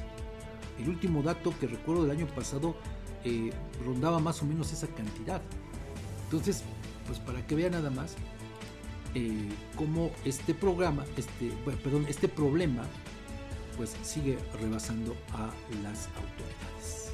Sin duda. Pues vamos a más Así es, fíjate Fabián, vamos a darles a conocer ahora a nuestro auditorio que con la finalidad de que las mujeres puedan beneficiarse, la Secretaría de Salud de Tlaxcala informó sobre la extensión hasta el 22 de diciembre de la jornada de mastografías gratuitas que se realiza aquí en Huamantla. Y eh, al respecto, el gobierno de este municipio invita a las mujeres de entre 40 y 69 años a acudir al Hospital General IMSS Bienestar para someterse a este estudio de detección oportuna de cáncer de mama. Entre los requisitos están para obviamente recibir este beneficio, presentar una identificación oficial con fotografía, eh, proporcionar un número telefónico, acudir con ropa cómoda, sin desodorantes ni talcos en el área de los senos o con depilación axilar previa. Y al ampliar este periodo de la jornada, pues obviamente eh, tanto las instancias estatales como las municipales buscan que más mujeres puedan beneficiarse de este examen y así contribuir a la detección temprana de padecimientos que afectan a la salud. Fabián, ¿cómo ves? Pues hay que eh, aprovechar ¿no? a todas las eh, personas, principalmente desde luego las mujeres, pues que aprovechen estos, estos programas, estas acciones. Pero tenemos más ahora de Yauque Mecanedra. Así es, Fabián. Vamos ahora a eh, darles a conocer esta otra información en la que el gobierno de el gobierno municipal de Yauquemecan obviamente eh, pues lleva a cabo una campaña de activación física entre la población de esa demarcación. Y es que, fíjate Fabián, que interesante resulta este hecho porque el gobierno de ese municipio eh, pues informó que a través del Instituto de la Juventud y el Deporte se impartirán clases gratuitas de activación física en varias comunidades de ese municipio. Esta iniciativa busca contribuir al bienestar de la población a través de la actividad física. Las sesiones serán impartidas por instructores capacitados en distintas sedes como San Dionisio y Auquemecan, en el eh, DIF municipal, en San Francisco Tetlanocan y en San José Tetel. Los horarios, que son nuevos por cierto, permitirán que más habitantes de diversas localidades puedan tomar estas clases de ejercicio físico que no tienen costo de inscripción ni colegiatura, solo se necesita que el interesado se presente en el lugar para participar con acciones como estas. El gobierno de Yauquemecan refrenda su compromiso de promover la salud y bienestar de las familias de ese municipio en todas sus comunidades y pues obviamente hacen la invitación para que más interesados puedan integrarse a estas actividades que favorecen un estilo de vida activo y saludable. Y bueno, pues si quieren más información, bueno, solamente es que acudan a las oficinas del Instituto Municipal de la Juventud y Deporte o a través de vía telefónica, Fabián. Bueno, pues eh, ojalá que también se pueda aprovechar también esta parte, ¿no? A la que convoca el gobierno de Yacuamecán para la activación física, sobre todo tomando en cuenta eh, los grandes problemas que tenemos de sobrepeso y de obesidad en nuestro país, en una cantidad importante de mexicanos y mexicanas. Que además, pues también hay que decirlo, este tipo de eh, actividades pues ayudan de alguna manera a las juventudes, sobre todo, pues eh, para pues alejarlos de cualquier otra actividad que les pudiera afectar, ¿verdad? En su desarrollo, en su eh, actividad del día a día. Pues vamos a la pausa, Edgar. Vamos a la pausa, nada más, si me lo permites, vamos a seguir invitando a la gente de, nuestro auditorio a que nos comparta su opinión. Les ponemos a su disposición nuestro número telefónico en cabina eh, con servicio de WhatsApp, el 247-132-5496, para que pueda enviarnos un mensajito de voz sobre su opinión de la intolerancia del presidente municipal de Huamantla frente a los señalamientos que le hacen al ser un servidor público. Nosotros vamos a la pausa comercial, regresamos después de estos anuncios. No le cambie, estamos aquí en vivo en Objetivo AM. Objetivo AM se transmite a través del 1370 AM, la más peligrosa. Desde el Centro de Información en Juárez Norte número 215, en Huamantla, Tlaxcala.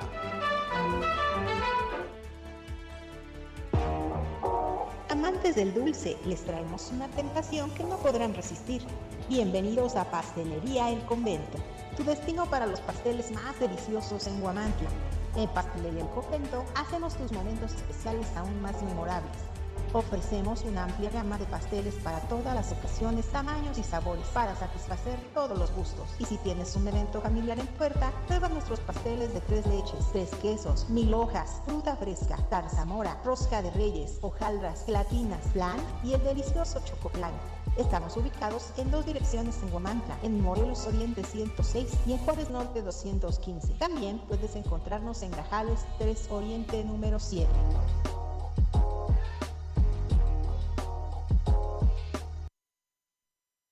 En Alzayanca estamos escribiendo una nueva historia. Estamos construyendo un municipio con más justicia. Atendemos las necesidades más urgentes de la población para terminar con el rezago. El gobierno municipal de Alzayanca 2021-2024 busca cercanía con la población para atender con oportunidad, calidad y calidez a los habitantes del municipio. Esa es la historia.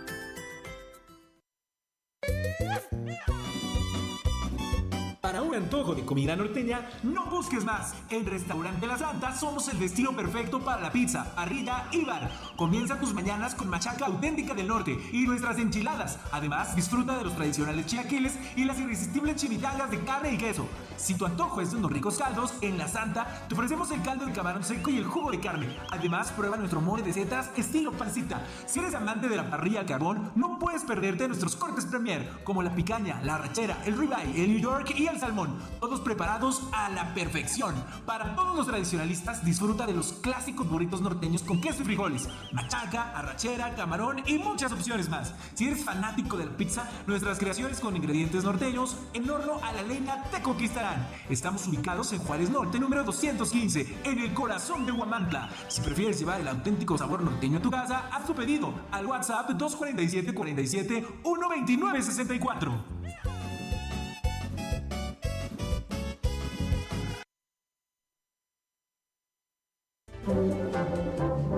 Objetivo AM se transmite a través del 1370 AM, la más peligrosa. Desde el Centro de Información en Juárez Norte número 215, en Huamantla, Tlaxcala. Bueno, pues continuamos en Objetivo AM y hace un rato en la entrevista con el secretario general del PAN, pues ya más o menos le habíamos adelantado un poquito de esto, de este tema que vamos a abordar en los siguientes minutos y que bueno, tiene mucha miga, no tiene desperdicio. Bueno, ¿a qué me refiero? Seguramente muchas de las personas que nos están escuchando ahora y que también nos siguen en las redes sociales, en algún momento, digo, no sé si eran sus fans, si veían este programa, pero seguro estoy que sí, muchas personas, pues por lo menos saben eh, a quién nos referimos cuando hablamos de la señorita Laura, ¿no? Me refiero a Laura Bozo, ¿no? Esta conductora peruana de televisión que pues es conocida por sus programas tan controversiales en la televisión.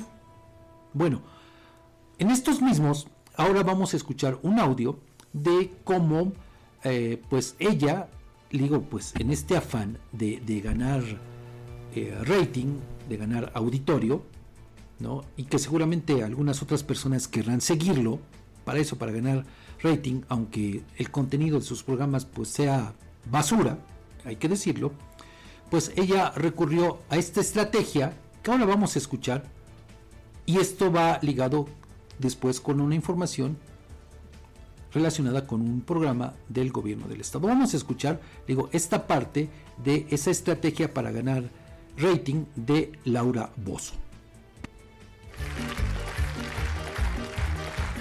Bien, y tal como prometimos, hemos hecho una entrega de 40 carritos sangucheros y mucha gente me escribe y me dice, pero ¿qué hace con los carritos sangucheros? ¿Cómo es? Ahora lo van a ver. ¿Qué pasa con esos carritos? Adelante con el informe. Una vez más pudimos lograr nuestro objetivo y esta vez nuestra misión era entregar en la misma puerta de la casa los carritos sangucheros de cada una de nuestras madres que fueron parte importante del programa. Tu carrito sanguchero para que te pueda trabajar, que le prometió Laura y se lo estamos entregando personalmente. Señorita, ¿Ya? lo agradezco, gracias, muchísimas gracias, gracias. Suerte, suerte. Algunas de ellas se sorprendieron al ver la llegada de su futura herramienta de trabajo. Bueno, Karen, espero que puedas aprovechar de esta oportunidad que se te da para que empieces a trabajar y puedas salir adelante.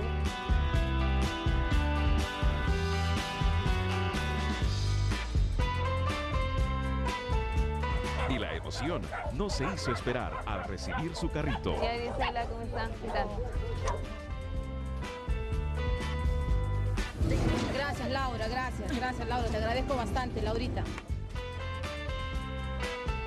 Ahí está su, su carrito para Ay, que empiece sí, a trabajar.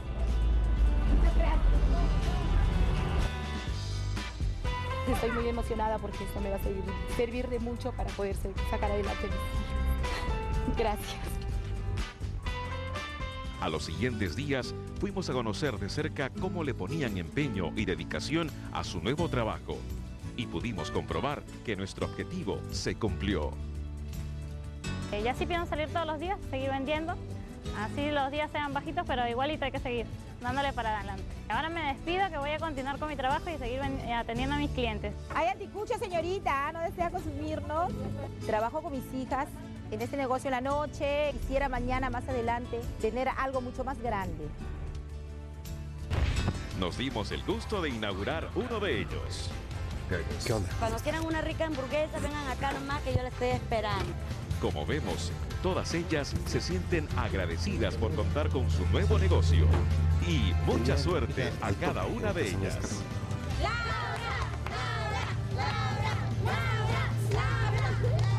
Bien, muchísimas gracias. Que Dios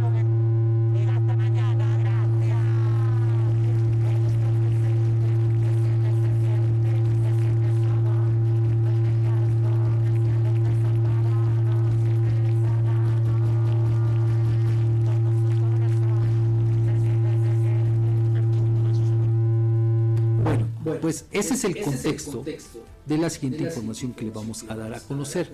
Fíjese, resulta que el gobierno de Tlaxcala, encabezado por Lorena Cuellar Cisneros, se fusiló esa idea que le presentamos de la controvertida presentadora peruana de televisión Laura Bozo para regalar triciclos de carga a jóvenes talentosos que se desempeñan en distintos oficios y cuyo trabajo requiere el uso de medios de transporte. La campaña para la entrega de triciclos y bicicletas es impulsada a partir del pasado 4 de diciembre por el Instituto de la Escalteca de la Juventud que invita a participar en la convocatoria Herramientas para tu futuro en su modalidad de movilidad. La señorita Laura, como se le conoce coloquialmente, o como la conocen coloquialmente sus seguidores, en sus distintos programas de televisión, tanto en su natal Perú como aquí en México, se dio a la tarea de regalar, entre comillas, principalmente a mujeres, muchos de los llamados carritos sangucheros, así se les conoce allá en Perú, en apoyo a gente desempleada para que emprendiera su propio negocio, algo que aquí en México fue bastante criticado en su momento. Bueno, ahora el gobierno de la nueva historia de aquí de, Tlaxcala impulsa una iniciativa similar a la ideada por la controvertida Laura Bozo, sí, la creadora de la famosa frase que pase el desgraciado la cual permitirá a los beneficiarios abarcar más puntos de venta, ampliando así su capacidad para llegar a un mayor número de clientes y mejorar la atención que brindan. En un comunicado de prensa se presume que de esta manera el esfuerzo del gobierno estatal refleja su compromiso con el fomento del espíritu emprendedor de la juventud al reconocer su importancia en el impulso económico y social de la región. En dicho boletín, la directora del Instituto de la Escalteca de la Juventud, Lucero Morales Zompa, invita a los jóvenes que se desempeñan en oficios donde el uso de triciclos o bicicletas es esencial a participar activamente en esta campaña que eh, cuya convocatoria pues está abierta hasta el 7 de diciembre de acuerdo con algunos posteos en redes sociales. Bueno, los interesados, le digo pues en tener este triciclo deben cumplir con ciertos requisitos para brindar un buen servicio y atención a sus clientes y deben tener entre 18 y 30 años de edad, encontrarse en estado de vulnerabilidad y no haber sido beneficiados en programas anteriores. Bueno, este apoyo, le digo, se dará a quienes practiquen algún oficio que requiere de un triciclo de estos de carga o bicicleta, como por ejemplo vendedores de tamales, repartidores a domicilio, repartidores de comida o re- repartidos de comida, dicen este comunicado, vendedores de jugos, vendedores de helados, vendedores de botanas y frutas, vendedores de tacos. Sin embargo, fíjese, el gobierno estatal no informó en ese comunicado el monto invertido para este programa ni el número de triciclos de carga y bicicletas a entregar, aunque hay que decirlo que de acuerdo con algunos datos que consultamos, pues un vehículo de estos triciclos de carga, su precio ronda más o menos en los 5 mil pesos. Bueno, pero con esta estrategia que cree el gobierno de Lorena Cuellar, fomenta la informalidad en un estado como el de nosotros, el de Tlaxcala, donde de acuerdo con los más recientes datos del INEGI, dados a conocer apenas a finales de noviembre pasado, del tercer trimestre de 2022 al mismo periodo del presente año, la población ocupada en ese sector, en la informalidad, pasó de 438.831 personas a 557.196. Vean nada más lo que hemos dicho aquí.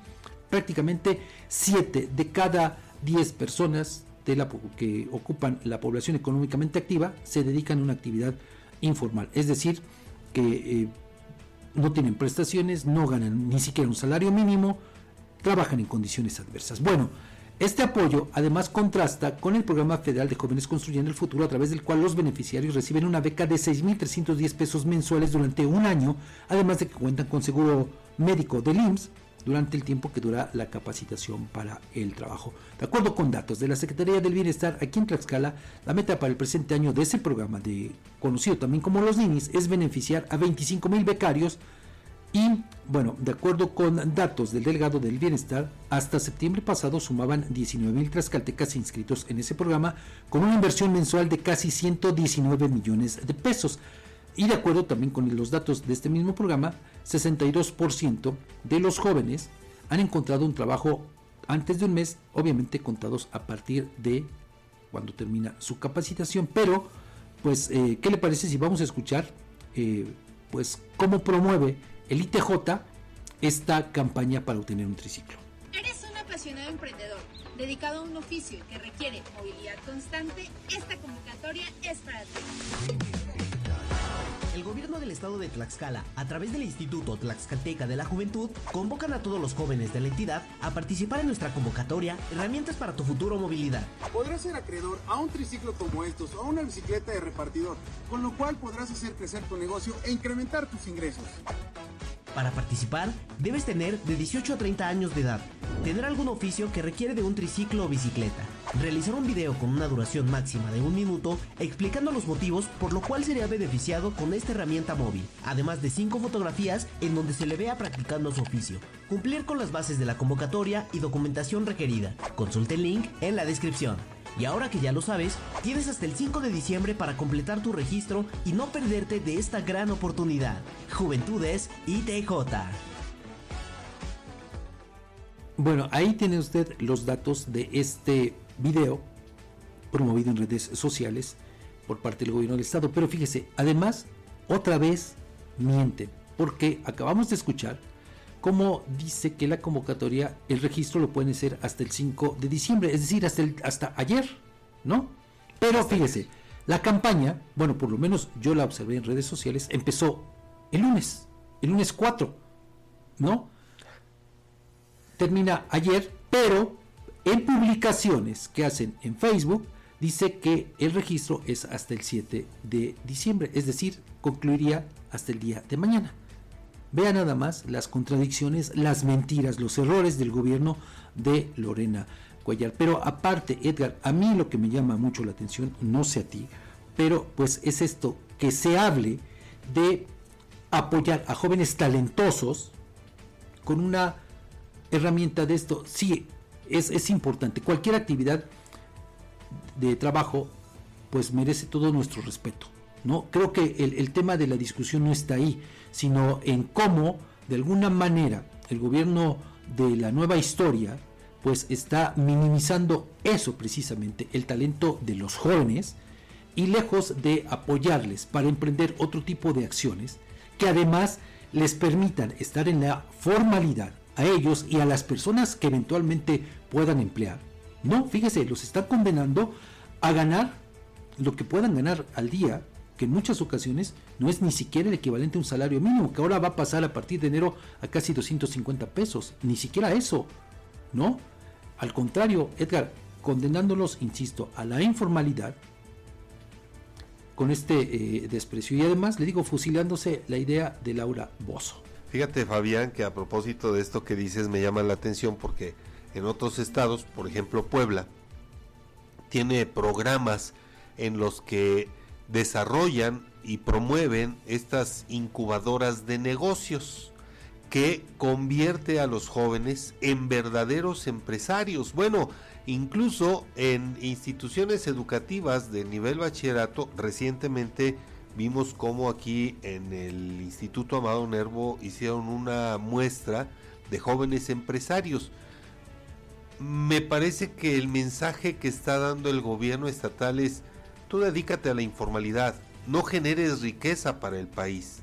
Ahí confórmate con lo que puedas ir ganando al día en lugar de generar verdaderas estrategias que fomenten y potencien el talento de los jóvenes tlaxcaltecas, Fabián. Lo hemos dicho en más de una ocasión, cualquier trabajo honesto dignifica al ser humano. Y estas actividades no, no son eh, algo que debamos criticar, porque muchas gente, mucha gente, muchas personas viven de actividades como estas. Sin embargo, lo que sí nos queda claro es que a pesar de que es, un trabajo digno, un trabajo honrado, pues muchos no aportan recursos, por ejemplo, vía impuestos, a, a, la economía del país, a la economía del Estado. Y obviamente, pues no tienen derechos a eh, servicios de salud, a, eh, seguridad social, eh, cosas que al final de cuentas es con lo que tendría que estar trabajando cualquier gobierno para que su población, el, la gran totalidad de su población, pueda contar con mejor calidad de vida, Fabián. Mira, Edgar, ah, hay que reconocerlo, cualquier trabajo es digno. Sí. Siempre que sea lícito. Sí, claro. ¿no? claro. Eso eh, creo que sí es, es importante tomarlo en consideración. Pero yo insisto en esta parte, en cómo se muestra ese desdén hacia las juventudes, ¿no? Con situaciones como estas, que además también se contrapone con el programa de los jóvenes construyendo el futuro, porque fíjese, ellos, si hacemos la cuenta, en eh, los 12 meses que dura la capacitación, en teoría tendrían que recibir casi 70 mil pesos, ¿no? en un año. Al año. Y que, en el caso contrario, pues a quienes ahora se les ofrecen los triciclos o las bicicletas, pues le digo, es solamente un apoyo por una ocasión de 5 mil pesos. Y ahí arréglatelas como tú puedas, ¿no? Solo, bueno, yo recuerdo, no sé si tú también lo tengas presente, Edgar, cuando el gobierno federal regaló estas pantallas chiquititas, ¿te acuerdas? cuando el cambio eh, Del analógico, sí. Bueno, ¿qué fue lo que pasó? Muchas personas terminaron vendiéndolas. O llevándolas a los empeños. O llevándolas al empeño. Ahora, digo, no, no quiero pensar mal, pero ante, esas, ante las circunstancias tan adversas que hay, también producto de las bajas ventas que se registran, sobre todo en el comercio eh, de la informalidad, pues usted dígame si no muchos jóvenes, digo, si es que se inscribieron a este programa, pues van a preferir mejor a eh, empeñar su triciclo, su bicicleta, que realmente sacarle provecho.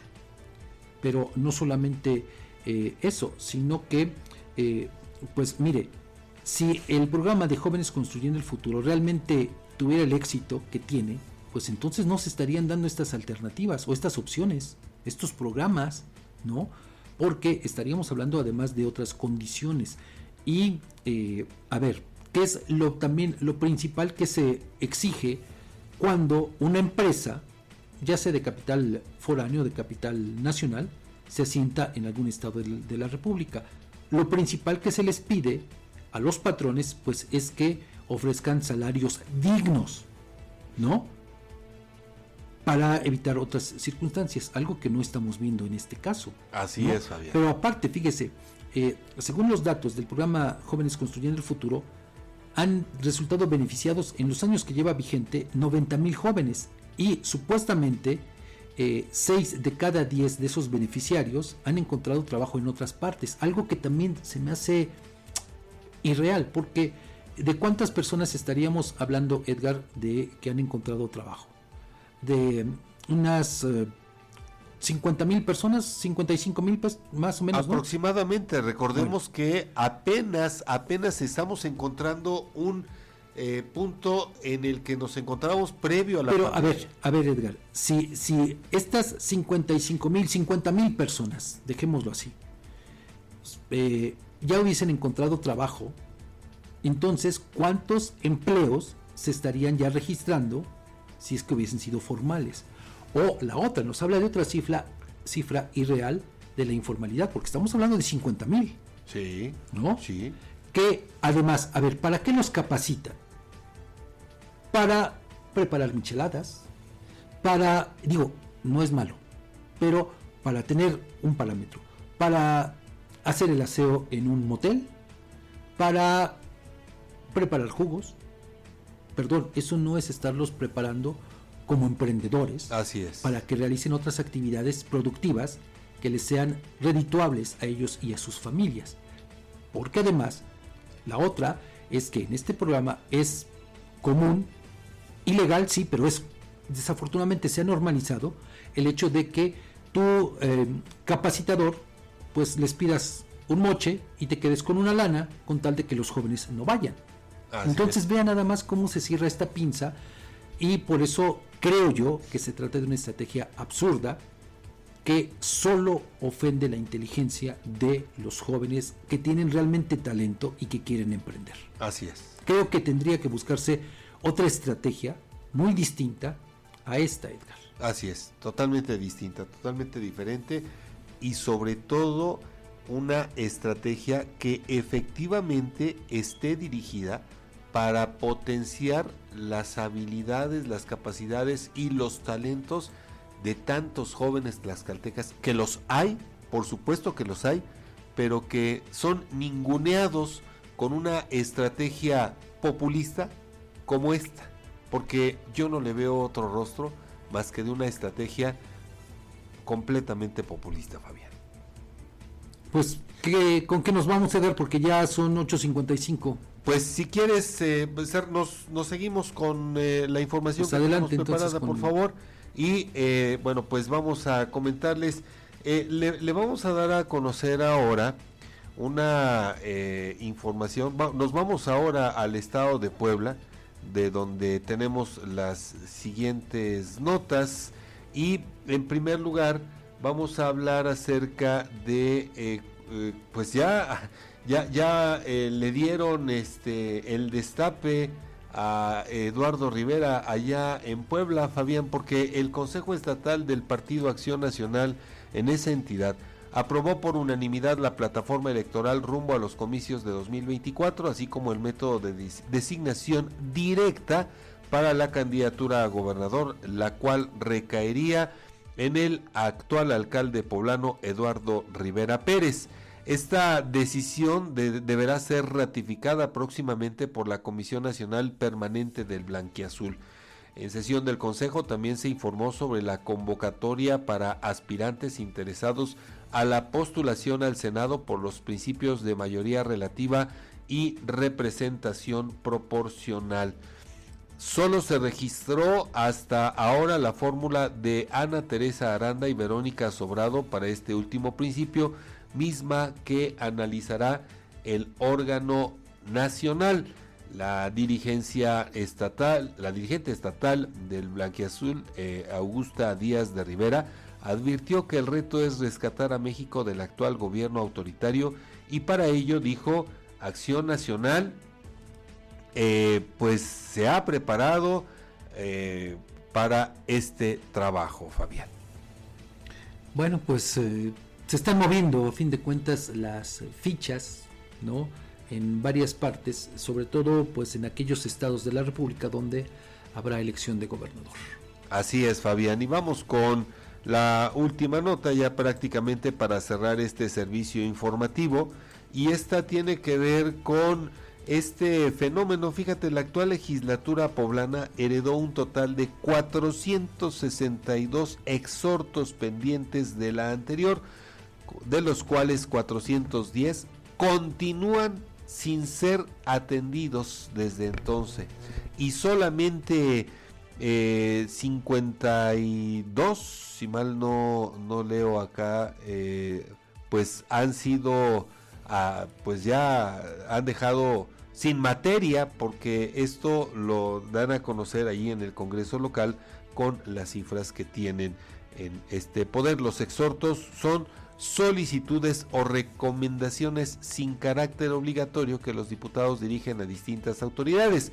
En lo que va de la eh, 61 legislatura poblana se han presentado otros 570, pero solo 256 han sido aprobados y remitidos a quien corresponde. De estos, 96 fueron informados de atendidos de buena fe y 160 aún están sin respuesta.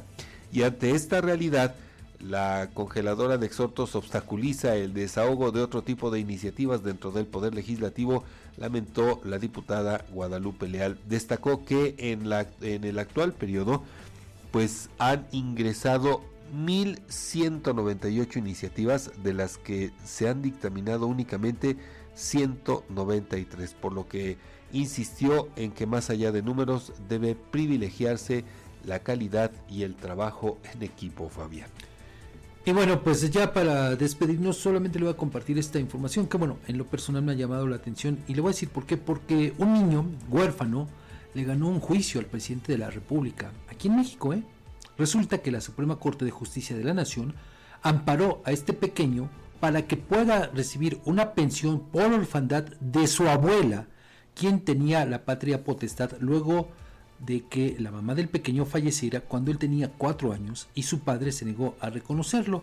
Y entonces, bueno, pues eh, ahora, pues este pequeño logra esto. Bueno, otra vez, obvio, de sus representantes, ¿no? Claro, Pero, claro. pues ve, Edgar, estos, um, ¿cómo decirlo? Claroscuros de la justicia mexicana. Sí, sí, sí. ¿No? Sí. Que en algunos casos dan resultados como estos, que vale la pena compartirlos. Por supuesto. Pero por el otro, pues eh, también nos encontramos con mucha impunidad. Fíjate Los claroscuros. Claro, y este hecho a mí me, me remite a la siguiente reflexión, Fabián. Qué importante es que exista división de poderes, Exacto. porque esto A eso quería llegar. La, pues condiciones de vida digna, incluso para quienes como este pequeño en la orfandad absoluta pudieron haber tenido un futuro muy, muy oscuro, Fabián. A eso quería llegar, Edgar, a la importancia de los contrapesos, ¿no? A fin de cuentas es eso, ¿no? Lo que permite el equilibrio, ¿no? Y sobre todo evitar que pues haya abusos, ¿no? Bueno, eso es lo, que se podría entender de todo esto. Pero, pues bueno, ahí tiene usted la, la información. Hoy, en este 6 de diciembre, llegamos así al final.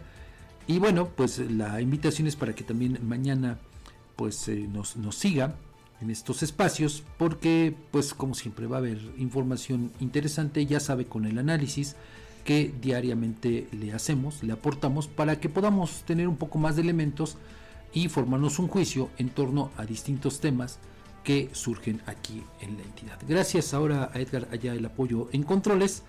Nos escuchamos el día de mañana a partir de las 7. Que tenga un excelente miércoles.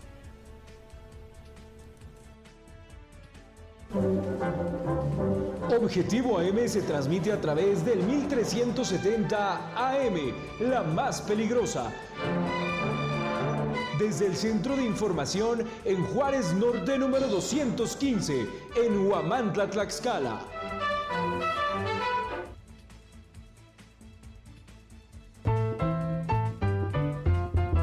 La vida es movimiento, ritmo y ganas de escuchar la estación más caliente del cuadrante, La Peligrosa 1370.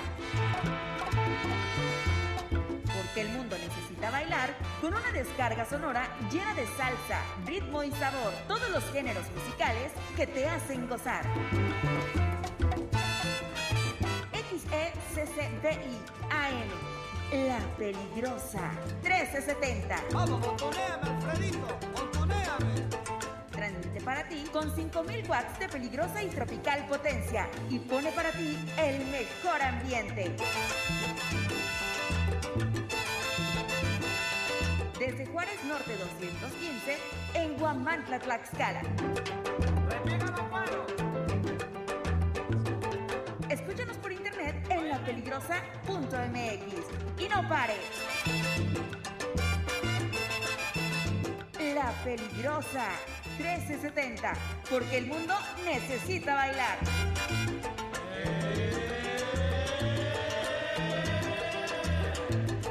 Somos parte de Gomantla TV con más de 10 años de peligrosa experiencia.